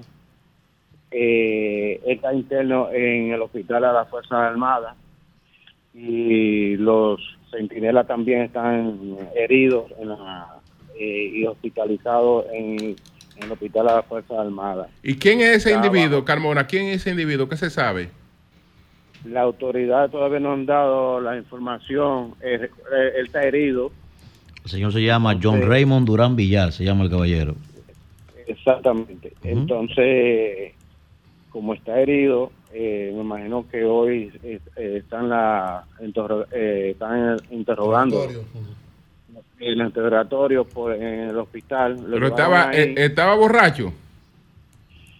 Eso es lo que no se sabe. todavía. Él utilizó una camioneta marca Chevrolet, modelo colorado, color gris. Ahí está la placa también que dicen y eh, indicando que había impactado otros vehículos durante el trayecto. Ah, porque casi estaba borracho. Era dado al diablo. Que tal. Lo que me extraña es que no lo hayan ametrallado. O se quería quitar la vida. Puede ser. Eh, Bueno, eh, eh, él, él- él tiene, él tiene que contarla hoy porque... Bueno, que no, eh, que no lo ametrallaron, exacto. No fue tiroteado. eh, Porque eh, tal vez estaba en una depresión y, Exacto. y- y decidió resolverla de esa manera. Tienen que investigar eso, todos esos elementos a eso Está raro. El presidente no estaba ahí. ¿A qué, cuando- a qué hora fue, Carmona? ¿A qué hora fue? 11.50 de la noche fue eso. Aquí dice maestro que resultaron Eso fue gravemente. anoche. Sí, 11:50 gravemente. 50 de la noche. grave- ah, bueno. no. gravemente Ah, herido el sargento Wester Claro. Jiménez Hernández y el raso Eric Castillo Tejeda. Claro. Salieron si heridos. fue a las Están 11.50 heridos. de la noche Del y el ejército de la vehículo no tenía explosivo, eso es un hecho aislado. Fue a las 11.50 de la noche. Excepcional. Y que Sí. los tres, tanto el conductor del vehículo como los miembros del ejército, están en estado delicado Exacto. en el hospital militar. Wow, pues se llevó los dos guardias. Sí. Sol 106.5. Bueno, sobre el individuo que se accidentó, que se accidentó o que quiso accidentarse. Bueno, eh, bueno, maestro, no parece un accidente porque se llevó la puerta Las dos puertas. La, la primera y siguió a llevarse la otra. Siguió a Entonces, llevarse la otra. Que No uno fue dice, eso. bueno, a No, esa no, hora es muy difícil de que la seguridad pueda prever de que él se vaya a llevar, pero la segunda puerta. La segunda. Ahí debió llegar metrallado ese individuo en el No, Palacio yo lo que Nacional. no que estamos entiendo hablando. cómo llega a la segunda puerta sin ¿Verdad? que le, lo No, ametrallen. Tal vez nada más habían los dos guardias. No, porque que No, en el Palacio no. En el Palacio no, En el dos. Palacio no. Doy dos. ¿Cómo dos No, no, en la otra no hay dos. En la otra hay una garita y dos guardias por Que Es dijo que que- actuaba por instrucción divina. No, Dijo en el interrogatorio. Dijo, Ah, no, si eso, tiene problema. Hay problemas ya aquí Tiene serio problema. Bueno, yo veo una oportunidad ahí porque eh, la, la acción evidentemente obedece a, un- a una persona, por lo que dice Marilena, con cierto nivel de trastorno, no generó ningún daño, pero le permite al gobierno... ¿Cómo? Claro Casi que sí. Hay dos personas. No, no, no, Gravemente vamos por, vamos- heridas. vamos- heridas. vamos por partes. Yo me refiero a daño eh, planificado, crimen organizado. O sea, no es un hecho que tú puedas decir, hubo una, un atentado de seguridad, un tipo que tenía bomba en el vehículo, que no. Eso lo que permite es que el gobierno entienda que no tiene seguridad en el entorno. Porque si ese vehículo hubiese llevado explosivo, ahí hubiese habido un problema. Entonces, lo que es una oportunidad de mejora para ver cómo se regula ese tránsito por la Avenida México, porque ahí cualquiera. ¿Qué vehículo era? Una camioneta. Una Imagina- Sí, ahora imagínate, ahora imagínate un cabezote. Se mete hasta el ascensor y no lo para nadie. Que no debió O pasar. sea, un cabezote con 1500, con 1200 caballos de fuerza. que no se de- mete hasta el lobby, hasta o está el ascensor. Y no partiendo de eso que tú dices, no debió pasar porque ya tuvimos una experiencia con un general Sí, con que Percival, sobrevoló, con Percival. sobrevoló el La- palacio. Vamos a llamar a. Desde ese momento se debieron eso. tomar las medidas correspondientes. Bueno, Claro. tenemos, tenemos a Wilson, Wilson Pérez que tiene otros detalles de esto. Adelante, Wilson. Gracias, buenos días al país, buenos días a todos en cabina y muchas felicidades, Julio, para ti. Mejor reportero Gracias. de este país, coño. Bien, mira, evidentemente eh, lo que ha dicho eh, José La Luz no tiene desperdicio. Eh, en mis 30, en mis 30 años que tengo yendo al Palacio Nacional, eh, siempre he visto la vulnerabilidad de la Casa de Gobierno de la República Dominicana. Yo los invito a ustedes, les he mandado un video ahí de los últimos atentados que se han producido de vehículos, perdón, que han entrado a la Casa Blanca, al Pentágono y a la caravana presidencial de los Estados Unidos, para que ustedes entiendan lo que yo brevemente Se cortó, Wilson. ¿Aló? ¿Aló? Vamos a restablecer la comunicación con Wilson, que parece que se cortó. Vamos a restablecerla de, de inmediato. Él está haciendo unas comparaciones de vehículos que han penetrado a la, a la Casa Blanca y al Pentágono, a ver cuál ha sido el tratamiento que han tenido y lo que se ha producido en este, en este caso de eso que ocurrió ayer a las 11.50 de la noche. Eh, Virgilio, según me, me informan aquí, no sé si será, hay que averiguar, que supuestamente eh, el papá de la persona que, ¿verdad? que se- fue que hizo el- esta, esta acción en contra del Palacio eh, es un ex dirigente del PRM que renunció hace poco diciendo Ay. que no le habían cumplido. Ay, Entonces, se complica hay que averiguar, eh, se llama... ¿Qui- ¿Quién, te dio, esa, informa- eh, ¿quién eh, te dio esa información? me, me llegó de una, el Duro Durán, que era dirigente del Frente Agropecuario. Un dirigente se llama, le dicen el Duro Durán. eh, ¿El no- Duro Durán fue que entró? No, el hijo. El hijo, El hijo del, di- Dicen que del el hijo del Duro Durán. Sí. Fue el que hizo esa acción. Claro, no está vinculado una cosa con la otra, pero políticamente. No, no está vinculado. está Por- no digo, no quiero decir. No, No, no, no, si hubo ¿no? una intención porque Marilena dijo que a él, que él, que Era por instrucción divina. Instrucción divina. Eso, Esa es otra eso cosa. no habla de, Ya, eso no habla de intención. no Wilson. El señor lo mandó Antonio. Durán Almonte. No, no, el, señor. Vamos, otro- Homero a ver qué no información no tiene oficial, porque Marilena tiene una que es de a él lo estamos llamando. Y tú tienes una no, que es. Wilson, no quiere decir que adelante. su papá lo mandó, sino que es hijo de él, según dicen. Adelante. Vamos a ver. Jairo, ¿tú tienes Ah. datos del Duro Durán? Va, mira a ver. Sí, sí, Julio. Dime, Jairo, dime. ¿Tú conoces al Duro Durán? Julio, eh, el, el- ese caballero de apodo El Duro Durán es de Santo Domingo Norte. Sí, renunció hace Él poco. era, él era un dirigente del PRM hace ya muchos meses, muchos meses que él renunció del PRM. Así es. El duro Durán era un hombre de la cercanía de Francisco Fernández en San Domingo Norte. Ya él no pertenece al PRM ya hace mucho. estaba en el PRD, él fue, él es medio, medio bellaco, sí, por, como de la ¿Qué medio qué? él, él es medio bellaco. ¿Cómo? El Duro Durán. con el li- sí, sí, sí, porque él con los líos de la Caja Nacional del PRD, en aquel tiempo, él también ah, ah, hizo también su bellaquería en ese lío de la Casa Nacional del PRD. Pero entonces, pero, pero, pero el que se trayó ayer, ¿quién es? ¿Es el, ¿Es el hijo de él? No, no, yo estoy diciendo porque me refiero a, a lo que a- acaba de, de, de decir eh, Eury Cabral. Pero se ha No, dicho que él supuestamente- es el padre de quien No, se que él es el estrelló papá, ayer, lo que se dice. supuestamente. Me mandaron una información diciendo hay que confirmarla, pero que supuestamente fue el hijo de Duro Durán. Él es apellido Durán. El- el ah, nombre pues es dicen que es el hijo de Duro Durán. John Raymond Durán Villar. se llama. Pero ¿Quién es? Yo no sé si es hijo de él, pero es apellido Durán? Él es, de Santo Domingo Norte. renunció hace poco del PRM. Y ya él no pertenece al PRM. Pero él es, bello, él es muy bellaco, porque yo no sé. El Duro Durán. Sí, sí, sí. ¿Y el hijo? sí. ¿Tú lo Y- conoces? No, no, no, eh, no conozco al hijo, no. Yo conozco al Duro Durán, él es Panzú. Panzú. Panzú, ¿cómo Panzú? Sí. Barrigón. Panzú, de, de panza. En la, Ah. en la carta, oye, en la carta. El Duro Durán. Sí, pero oye, Julio, Julio, Sí. eh, dijiste que se refería hoy a el caso de Gilio de Santo Domingo Oeste. Sí.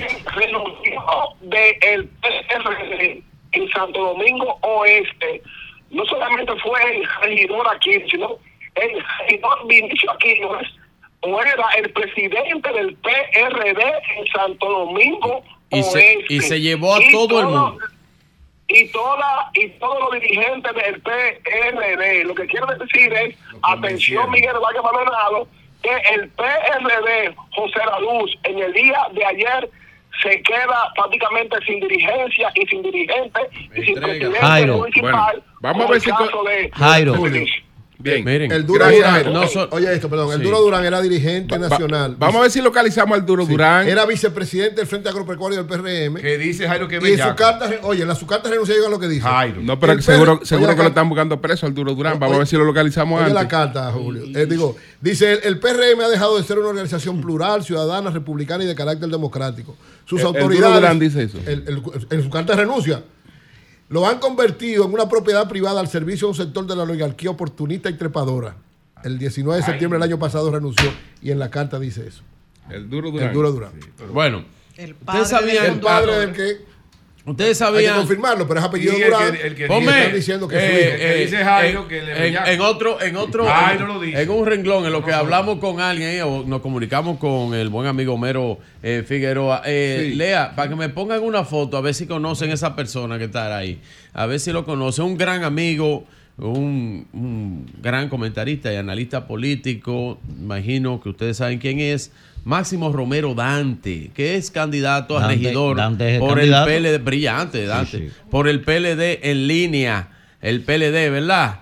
Entonces pasó a apoyar a Carolina Mejía, candidato a regidor por el PLD. Usted quizá, pasó eh, mire, a apoyar. Máximo Quizás- Romero, míralo ahí a Máximo usted Romero. va a coincidir pasó a conmigo. apoyar a Carolina No Mejía. sé si usted. Hoy en Don- primicia aquí don en Sol, en Sol de la Virgilio, Mañana. No sé si don Pedro va a coincidir conmigo porque voy a hablar de la circuncisión de nosotros. Vamos a ver, vamos a ver. Para mí, Sí. para mí, ¿verdad? Aunque Joel hizo un trabajo excelente en la, la campaña pasada, la figura principal del PRD en la circunscripción número 2, para mí, se llama Elizabeth Fabián. Sí, claro. ¿Sí o no? La doctora, claro, la doctora. La doctora, Fabián. vicepresidenta, Claro, amiga- amiga mía. vicepresidenta nacional del PRD, Sí, sí, sí. candidata a diputada del PRD en las elecciones pasadas Y una gran dirigente y una social. gran dirigente social como ninguna Te- tengo aquí, tengo Elizabeth Fabián renunció del PRD Tiene su y va, a, en Los Ríos. y Ah, va a apoyar a Carolina Mejía. Y oye, Wilson ese Pérez. Máximo Tengo la carta aquí. Ay, Mi Dios. amiga Elizabeth. Buenos días al país, buenos días a todos en cabina. Felicidades, Julio. No sé si ahorita. Sí, se escuché. Entonces, explícanos qué tú sabes de esto. Mira, mira, muy brevemente. Yo te des, primero, cuando ocurrió el incidente a las once y pico de la, noche del día de ayer, yo llamé a una de mis fuentes allá al Palacio Nacional para enterarme del acontecimiento, ya que hasta ese momento había sido desconocido para mí. La información que se me, se me sirvió en el momento fue la siguiente, que fue una persona que en estado de embriaguez penetró hacia allá y que en el primer momento que se pudo conversar con él, Él lo que dijo que estaba por un mandato divino. Eso me llevó a mí a la impresión, como decía José Lalu, de que no era algo sin la mayor importancia y que no revestía ninguna acción criminal, propio de que el jefe de Estado no se encontraba en ese momento en el Palacio Nacional, acababa de llegar de un recorrido político en el interior del país y obviamente el interés debió ser, eh, si fuera el caso de una acción criminal, hacia la figura presidencial, sus familiares o los principales funcionarios con sede en el Palacio Nacional. Ya descartando esa posibilidad, yo lo que creo que esto sirve para hacer una reflexión en la siguiente dirección. Yo en 30 años que tengo visitando el Palacio Nacional, he visto la vulnerabilidad de la Casa de Gobierno, donde es fácil accesar en vehículo y a pie. Entonces yo pienso que si ustedes ven, yo le estoy enviando ahí un video de los últimos acontecimientos que se han producido en la Avenida Pensilvania, en la Casa Blanca, en lo que tiene que ver con vehículos que han entrado a la Casa, a la Casa Blanca de la misma naturaleza que este y al Pentágono, que es uno de los principales organismos militares de los Estados Unidos. Y sin embargo, si ustedes ven los videos que yo he enviado ahí, ustedes ven el accionar Primero los dispositivos de seguridad, cómo se accionan, y los pilotillos que existen al efecto también, que de hecho en el Palacio Nacional existen, pero no sé por la razón que no están funcionando en estos momentos. Sería bueno, ahora a propósito de este hecho, de que las autoridades tomen la medida correspondiente a los fines de habilitar estos pilotillos que no están funcionando y tomar otras medidas adicionales, porque como decía la luz, ciertamente desde la Avenida México una patana a alta velocidad puede meterse no al ascensor del patíbulo, puede llegar al, pala- al despacho presidencial con suma facilidad.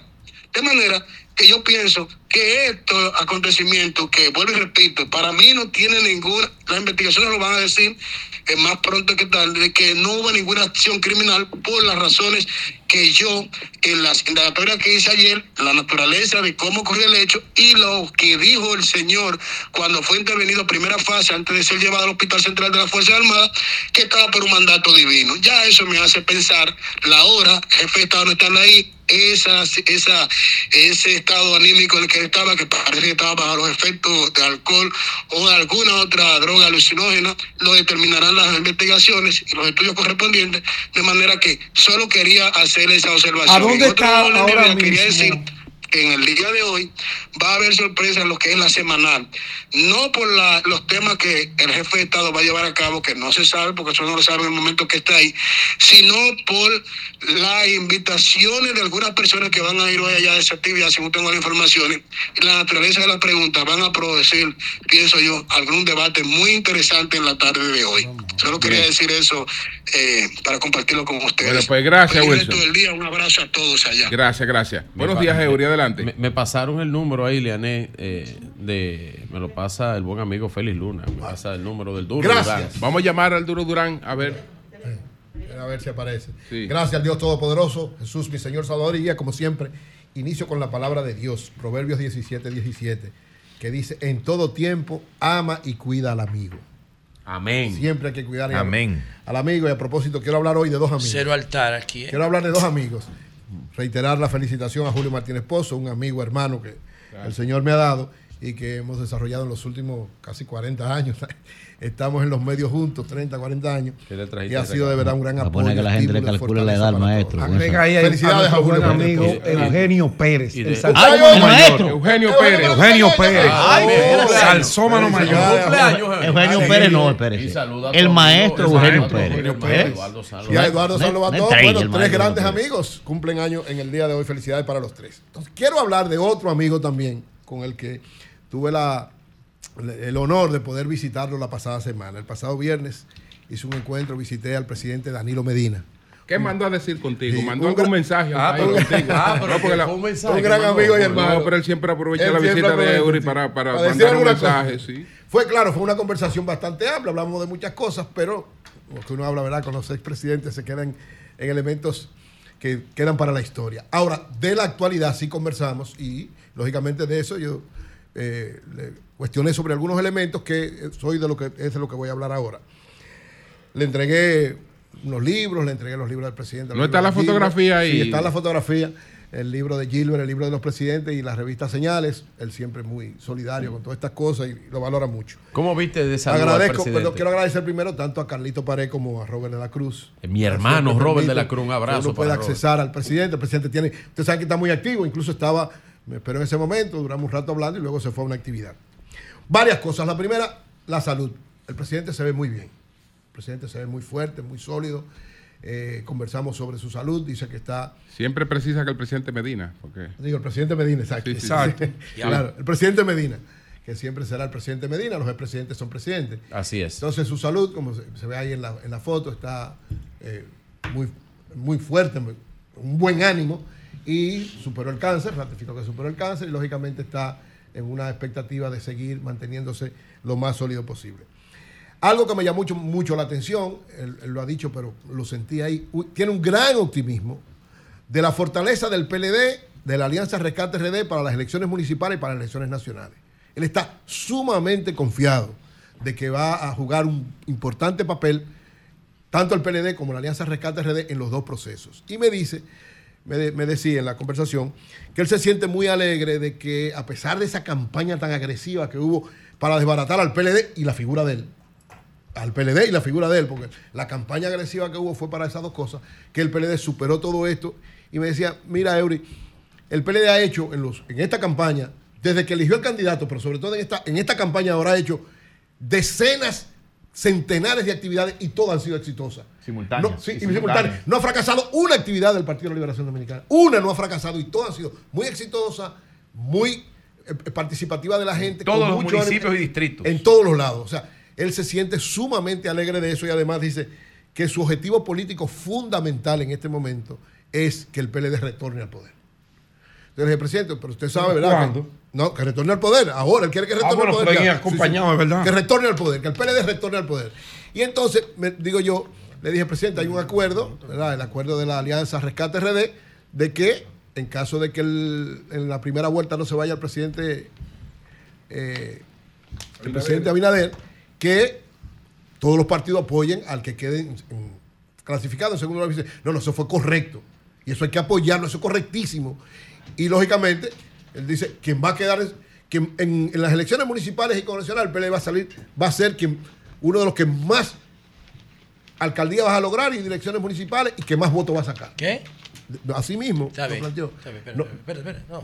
Es que ya Hito dio un, una. Sí, pero eso es Hito, Espérate, yo no estoy hablando de. Espérate, para guardar a los dos. Ah, sí, sí. Entonces, en No, 15 pero lo dijo públicamente el presidente. el ¿Qué presidente- dijo Danilo? No, Danilo Atención. lo dijo públicamente que el PLD es uno de los que va a sacar una gran cantidad de votos y la una gran cantidad de alcaldías y, y direcciones municipales. Una gran cantidad. No dijo cuánto. No, no dijo cuántas. No, dijo- no sé, no Pero que- sabe. Que, le va a ir muy O bien. sea, uno de los tipos más informados de este país no sabe qué es lo que va a pasar con su partido. No, él sabe, pero no lo va a decir. Porque no se lo va a decir a los otros. Él no va a cometer el error que está cometiendo el PRM, de que 70%. No, no.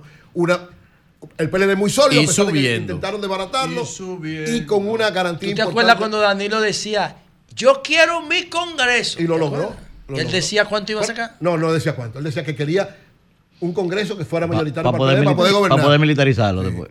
Bueno, eso es otra cosa. Ah. ¿Qué dijo también? Algo muy importante, que él va a hacer todo lo que sea necesario.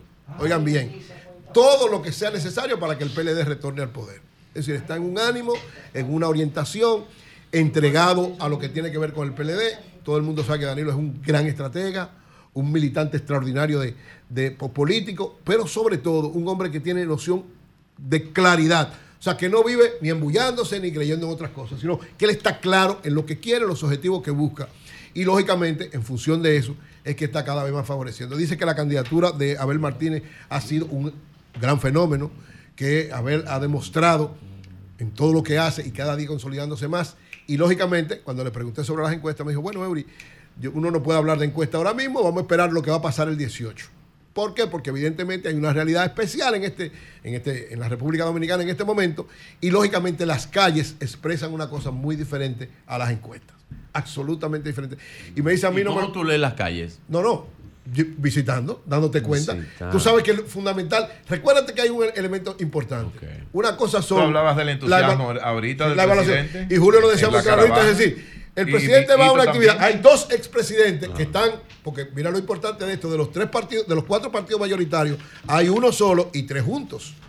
Es verdad que hay muchísimos partidos apoyando al que está solo, pero esos son partidos todos minoritarios. Ahora, no, no, no, no. muchísimo no, no, no, muchísimo. No, no, pero- Ve- di, 23. Pero de los cuatro mayoritarios, de los mismo cuatro lo mismo que mayoritarios. apoyaron a Danilo No, no, pero ok, pero Todos están de este lado. No, de los cuatro Los que mayoritarios. apoyaron a Lionel en el 2004. De los cuatro mayoritarios hay uno solo y tres. Hay un presidente, es verdad, en ejercicio, pero hay dos expresidentes haciendo campaña. Es decir, que realmente la Qué duro el Luis, se lo va a llevar todo. Esperemos entonces el 18, así como dice muy bien Danilo. Lo- ¿Qué es lo importante de esto? Primero que el PLD logró superar lo que era esa campaña agresiva que parecía que lo iban a, que lo iban a desbaratar y lo iban a sacar de circulación. La imagen del presidente, el presidente Medina cada vez tiene más respaldo, más apoyo y llegará el tiempo. Yo reitero, el presidente Medina es uno de los mejores presidentes que ha tenido la República Dominicana en toda su historia. Esperemos que pase toda esta bruma y todas estas cosas y ustedes verán, y lo reitero, a partir de que las circunstancias cambien alrededor de esto, la figura, el valor de Danilo Medina como presidente va a crecer cada vez más en la historia dominicana. Cambio fuera.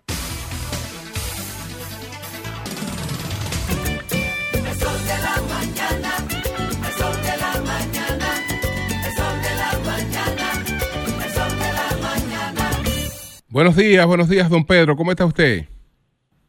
Buen día, buen día. Con tantas cosas para eh, conversar, a ver cómo puedo resumirlo de la mejor forma posible. Capítulo 1, el impacto de una victoria ya eh, que se preveía, la de, Bukele en El Salvador, y esta declaración, que en la práctica representa una, una contradicción, es la eh, primera vez que habrá un partido único en el marco de la democracia en el mundo. Eso es lo que eh, dice.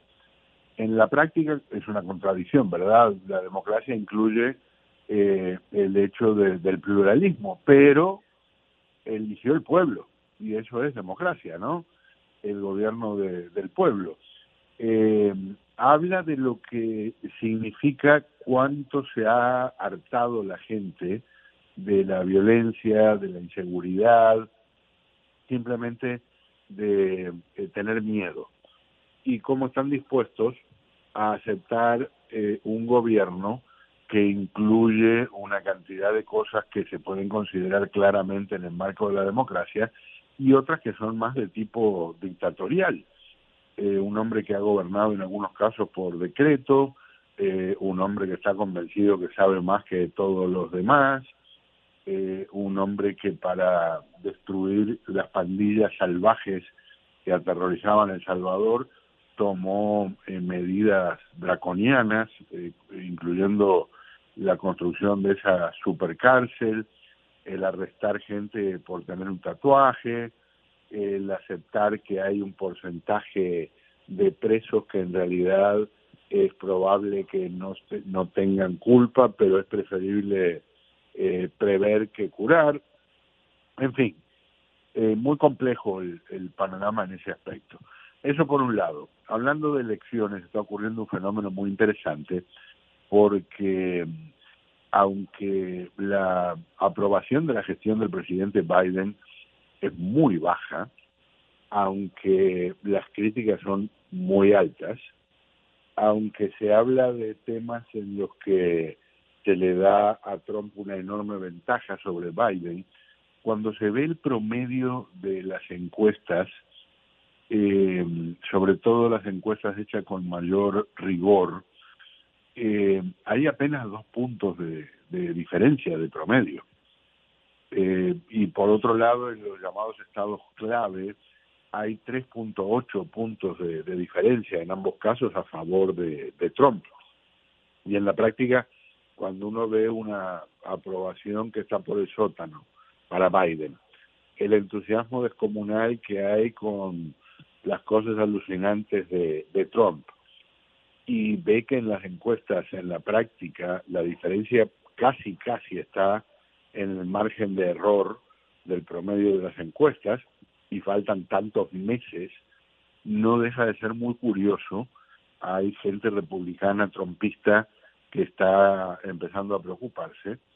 Y por otro lado, eh, la economía estadounidense sigue mostrando una fuerza extraordinaria, cosa que teóricamente puede ayudar a, a Biden. Así que ese es otro capítulo muy interesante.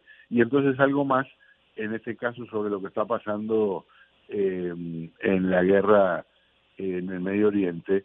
Un capítulo, ya saben que hubo un bombardeo que mató a varios eh, eh, combatientes kurdos que estaban en una pequeña base estadounidense en Siria. Eh, ya había habido una cantidad de eh, bombardeos estadounidenses de represalia contra el ataque en el que murieron tres soldados estadounidenses.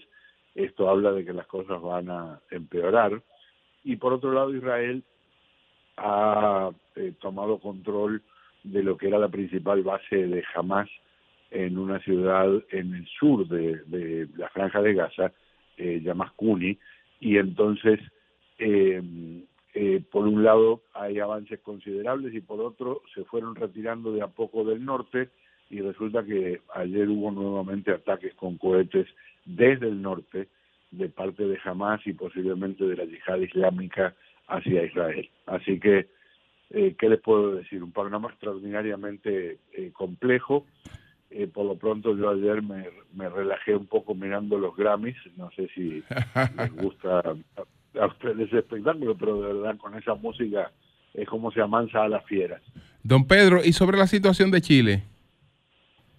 Bueno, eh, horror de horrores, la naturaleza eh, golpeando de una forma eh, tremenda. Hay algunas críticas a eh, que no se tomaron medidas más rápidamente, eh, pero ahí hubo por lo menos un incendio que dicen las autoridades habría sido provocado y después otros que eh, no, no parecen tener una, una causa más que natural.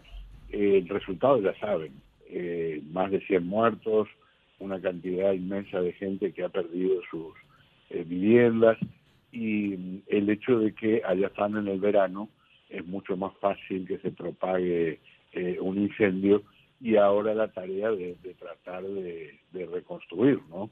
Hablando de la naturaleza, por cierto, no hay para nada el saldo fatal que ha habido en Chile, pero es un desastre tremendo lo que está ocurriendo en California. Hay inundaciones, cortes de electricidad, avalanchas, hay carreteras bloqueadas, le llaman un río atmosférico porque trae tanta agua eh, que parece el equivalente a una corriente de las que vemos en, en la Tierra, pero en este caso llegada por, por el aire, ¿no? Bueno, pues muchas gracias, don Pedro, muchas gracias. A ustedes, un abrazo. El Sol de la Mañana presentó Balcón al Mundo. Balcón al Mundo con el periodista Pedro Sepsek. Sol 106.5. Bueno, señores, un saludo para el cónsul dominicano en Orlando, José. Matos, que está por aquí de visita. Sí, un saludo, Julio, para ti. Felicidades. Que Dios te dé salud, que te siga dando esa lucidez, esa Gracias. lucidez mental que tú tienes para analizar eh, los eventos que tienen que ver con el curso de los acontecimientos, tanto local como Ya internacional. te quedas aquí a esperar los resultados de las elecciones municipales. Eh, sí, tengo también un tema médico que debo atender y eh, también ese compromiso de eh, participar aquí eh, del proceso municipal. Me toca votar por la alcaldesa Carolina Mejía, que es, eh, aquí yo soy de la circunscripción 1. Y Oli, pero tú eres de Asua, Oli. yo soy de Asua. Tú eres de Asua, de Sí, Compostela. pero tengo ¿Cómo tres- está, mis, cómo está el mis- amigo Hidalgo mi- allá? mis hijos son. Bueno, Hidalgo está sólido. Hidalgo es el candidato. Eh, Asua eh, tiene. Ahí sí, en verdad, sacaremos un 70% de, de los votos. Y no creo que nadie tenga duda. Ahorita, cuando venía, como siempre, venía escuchando el sol de la mañana. Y al escuchar a Eury me acordaba de mí. Me acordaba de cuando yo estaba aquí en el, 2000 en el 2016 que decía que la calle no decían lo que decían las encuestas. Es decir, me tocaba a mí ese, Ay, ese ay, relato. Ay, Oli, ay, no, así no lo, tra- no lo trate No, así. no, pero tengo que decirlo. No, No, yo decía, las encuestas dicen una cosa, pero la No calle es dice lo otra. mismo ni es Él igual. sabe que no es lo mismo ni es No, igual. no, no es- no es lo- mismo, no es lo mismo. No. es lo, no es lo mismo. O sea, los no, no es lo mismo porque antes lo decía en yo ahora. 16, las calles no le decían nada bueno a Luis, hermano. Eh, eh, no, nosotros, lo que pasa es, que ahora, Nayib, tenemos mucho tiempo en esto. El Todo, oye, perdido. todo proyecto que sume más de un 15% tiene la capacidad de movilizar grandes cantidades de personas Hasta y con un además 10, hasta con un cinco. claro no y estoy yo estoy hablando por ejemplo de, de el- aquí el concierto de la oposición supera el 30% eso se sabe entonces todo el que tiene ese porcentaje y además con las capacidades de las redes y, y los opositores siempre somos mucho más activistas. Lo digo por mi propia experiencia. Pero realmente aquí hay una realidad electoral y es que el país sabe los esfuerzos que ha hecho el presidente Abinader para luego de recibir este país cerrado por la pandemia, eh, teniendo un año y pico sin cobrar impuestos, el único gobierno en la historia de la República Dominicana, no creo que haya otro, que pasó la primera parte de su periodo erogando dinero para las empresas para mantener los subsidios en lugar de cobrarle a las empresas. Y ese gobierno ha logrado levantar Bueno, la economía. cuatro meses de- del año de la Oye, pandemia. aunque sea un cuatro me- meses digo- porque recuerda que el gobierno de Luis empezó en, en agosto del 2020. Sí, así es. Es así. o sea, los- subsidios empezaron con Danilo. Pero recuerda que Danilo tenía recursos para los subsidios. Aquí mismo eh, hablé yo del Idopril, que eran eh, casi 30 mil millones de pesos, y además recibió los fondos que se destinaron a, a través de los organismos multilaterales. Danilo hizo una buena gestión de la- del inicio de la pandemia, no lo he cuestionado. Ahora, la realidad, Fondos, oye, fondos no le han faltado a este eh, gobierno. son- más de 30 mil millones de dólares en préstamos. Eh, Fondos no le ha faltado a este gobierno. Nosotros, oye, todo No lo que la sociedad dominicana sabe es, que estamos en las mejores manos y que el presidente de la República, el presidente Abinader, está dedicando todo su tiempo, todo su talento y todas sus energías ¿Cómo- cómo está el a que este país se ¿Cómo está el fortalezca, avance Julio, antes del y lo está consulado, logrando. para Sí. saliendo del contexto. Oli, oye este post de Nayib Bukele. Dice él, de acuerdo a nuestro número, hemos ganado la elección presidencial con más del 85% de los votos y un mínimo de 58 de 60 diputados. El récord en toda la historia democrática del mundo, dice Bukele. Democrático. Dios bendiga a El Salvador.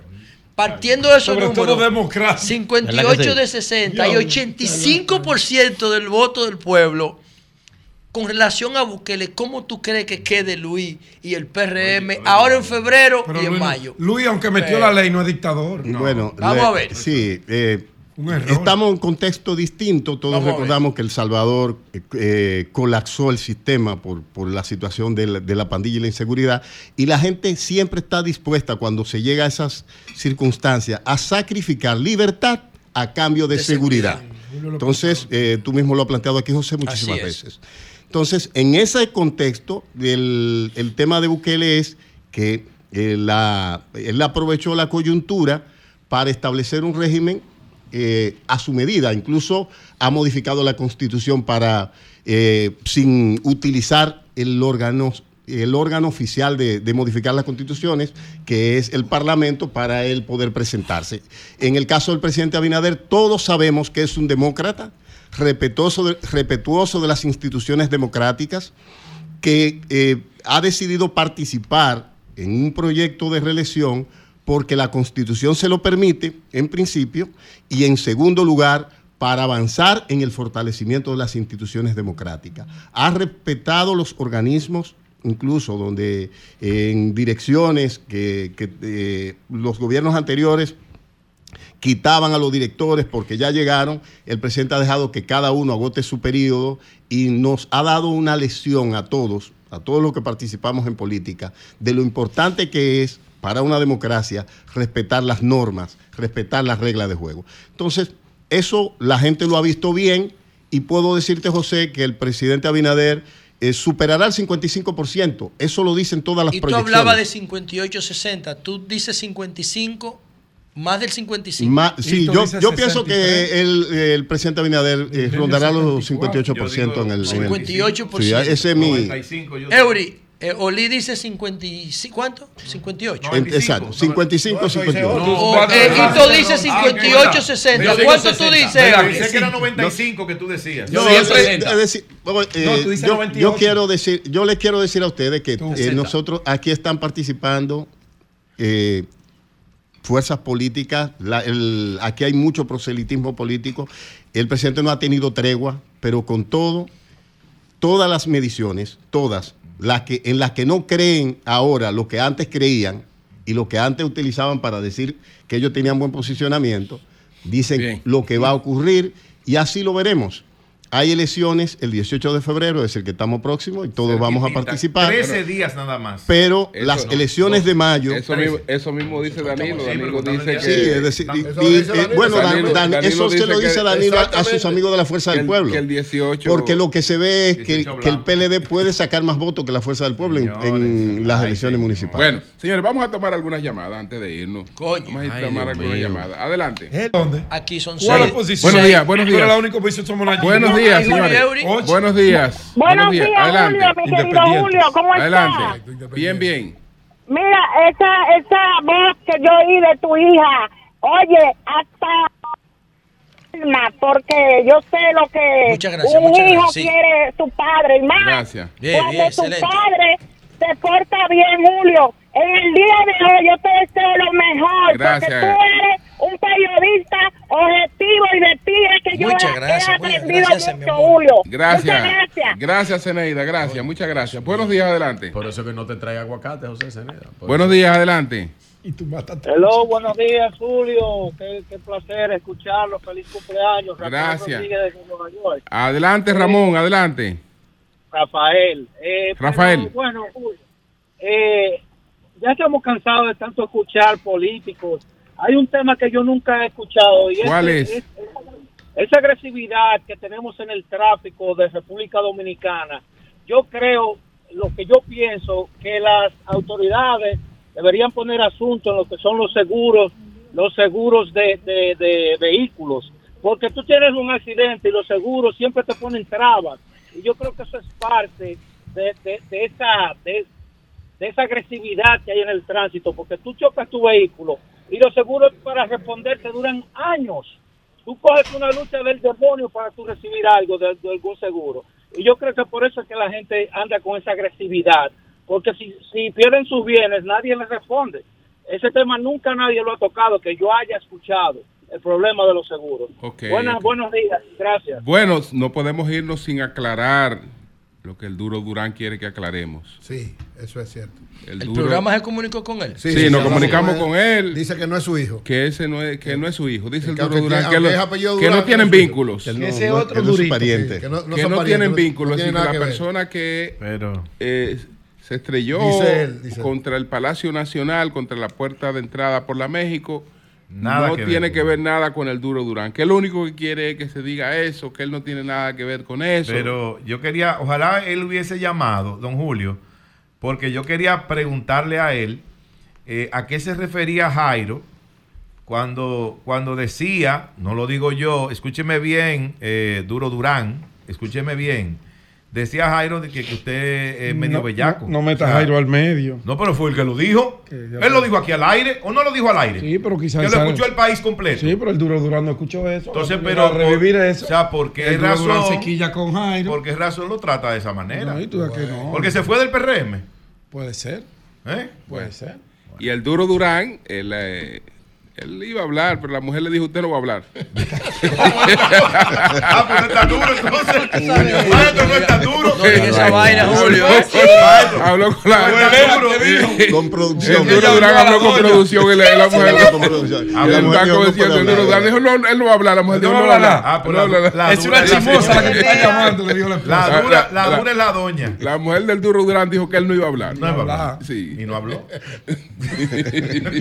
Y Buenos habló. Y es fácil. Bueno, porque. Eso es como María, María nada más me mira, y así que. Claro, eh. Y ahí se acabó la Igual. conversación. Sí, señor. Si no me mira, si no me mira y La- olvídate, la callarse. palabra. Sí, mi amor. Buenos días, adelante. Sí, buenos días. Marino González desde Lawrence, Massachusetts. Saludo a todos. Adelante, Marino. Siempre es muy grata, la pre- muy grata la presencia de Vito Bisonó, pero yo siempre me quedo sorprendido que nunca los periodistas le preguntan por su famosa fórmula de combustible. Señor, perdone que le interrumpa. Se lo preguntamos y él lo aclaró. A principio de gobierno eso mucho. se hemos preguntado.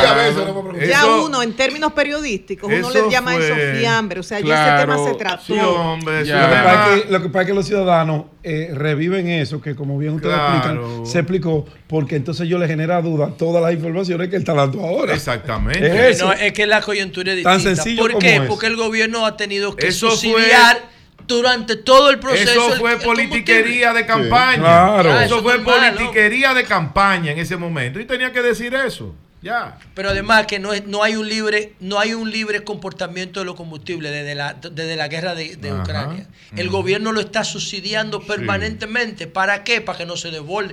Él acaba de decir que le costó 400 millones esta semana. Bajó a niveles. O sea, no hay, no hay hubo, no hay un- hubo, hubo momentos que bajó a niveles que el gobierno no Yo tuvo que pagar su Y no, se, y no se iba a compensar. Lo No, que lo deben que yo le dije, compensando. Perfectamente iba a compensar. Es normal eso. Sí, ajá. Bueno, señores, vámonos con Hugo Veras y Vehículo en la Radio. Eh, Oli, usted ha saludado a su amigo Hugo. Hugo es mi hermano, un saludo para él. Él sabe el aprecio que le tengo. Y, y- Por cierto, Oli, usted estuvo de acuerdo de la manera como se maltrató a Hugo. Y otro tema, yo vi en el fin de semana, maestro, antes de irnos, qué bueno que usted programa puso el terminó, nombre. maestro, ya. La compañía Transcore, que le habían anulado los contratos, llenó de semáforos en el fin de semana la ciudad. Yo quisiera preguntar si la, lo- la decisión del Tribunal Pero- Superior Administrativo se va a cumplir o si Transcore negoció con el gobierno y se llegó a un acuerdo. Pero suspendieron el contrato. Supe- Pedro. pero por eso, pero vayan a la Lincoln, vayan a otras avenidas y van a ver, yo vi las unidades. Incluso Colocando. mi hermano me mandó fotografías Colocando. y yo las vi. Y yo, oye, sí, colocando semáforos, colocando. Bueno, eh, eh, eso es un tema bueno, de, de orden público. Hugo y de- Veras, sí, Vehículos en la Radio. Cambio fuera.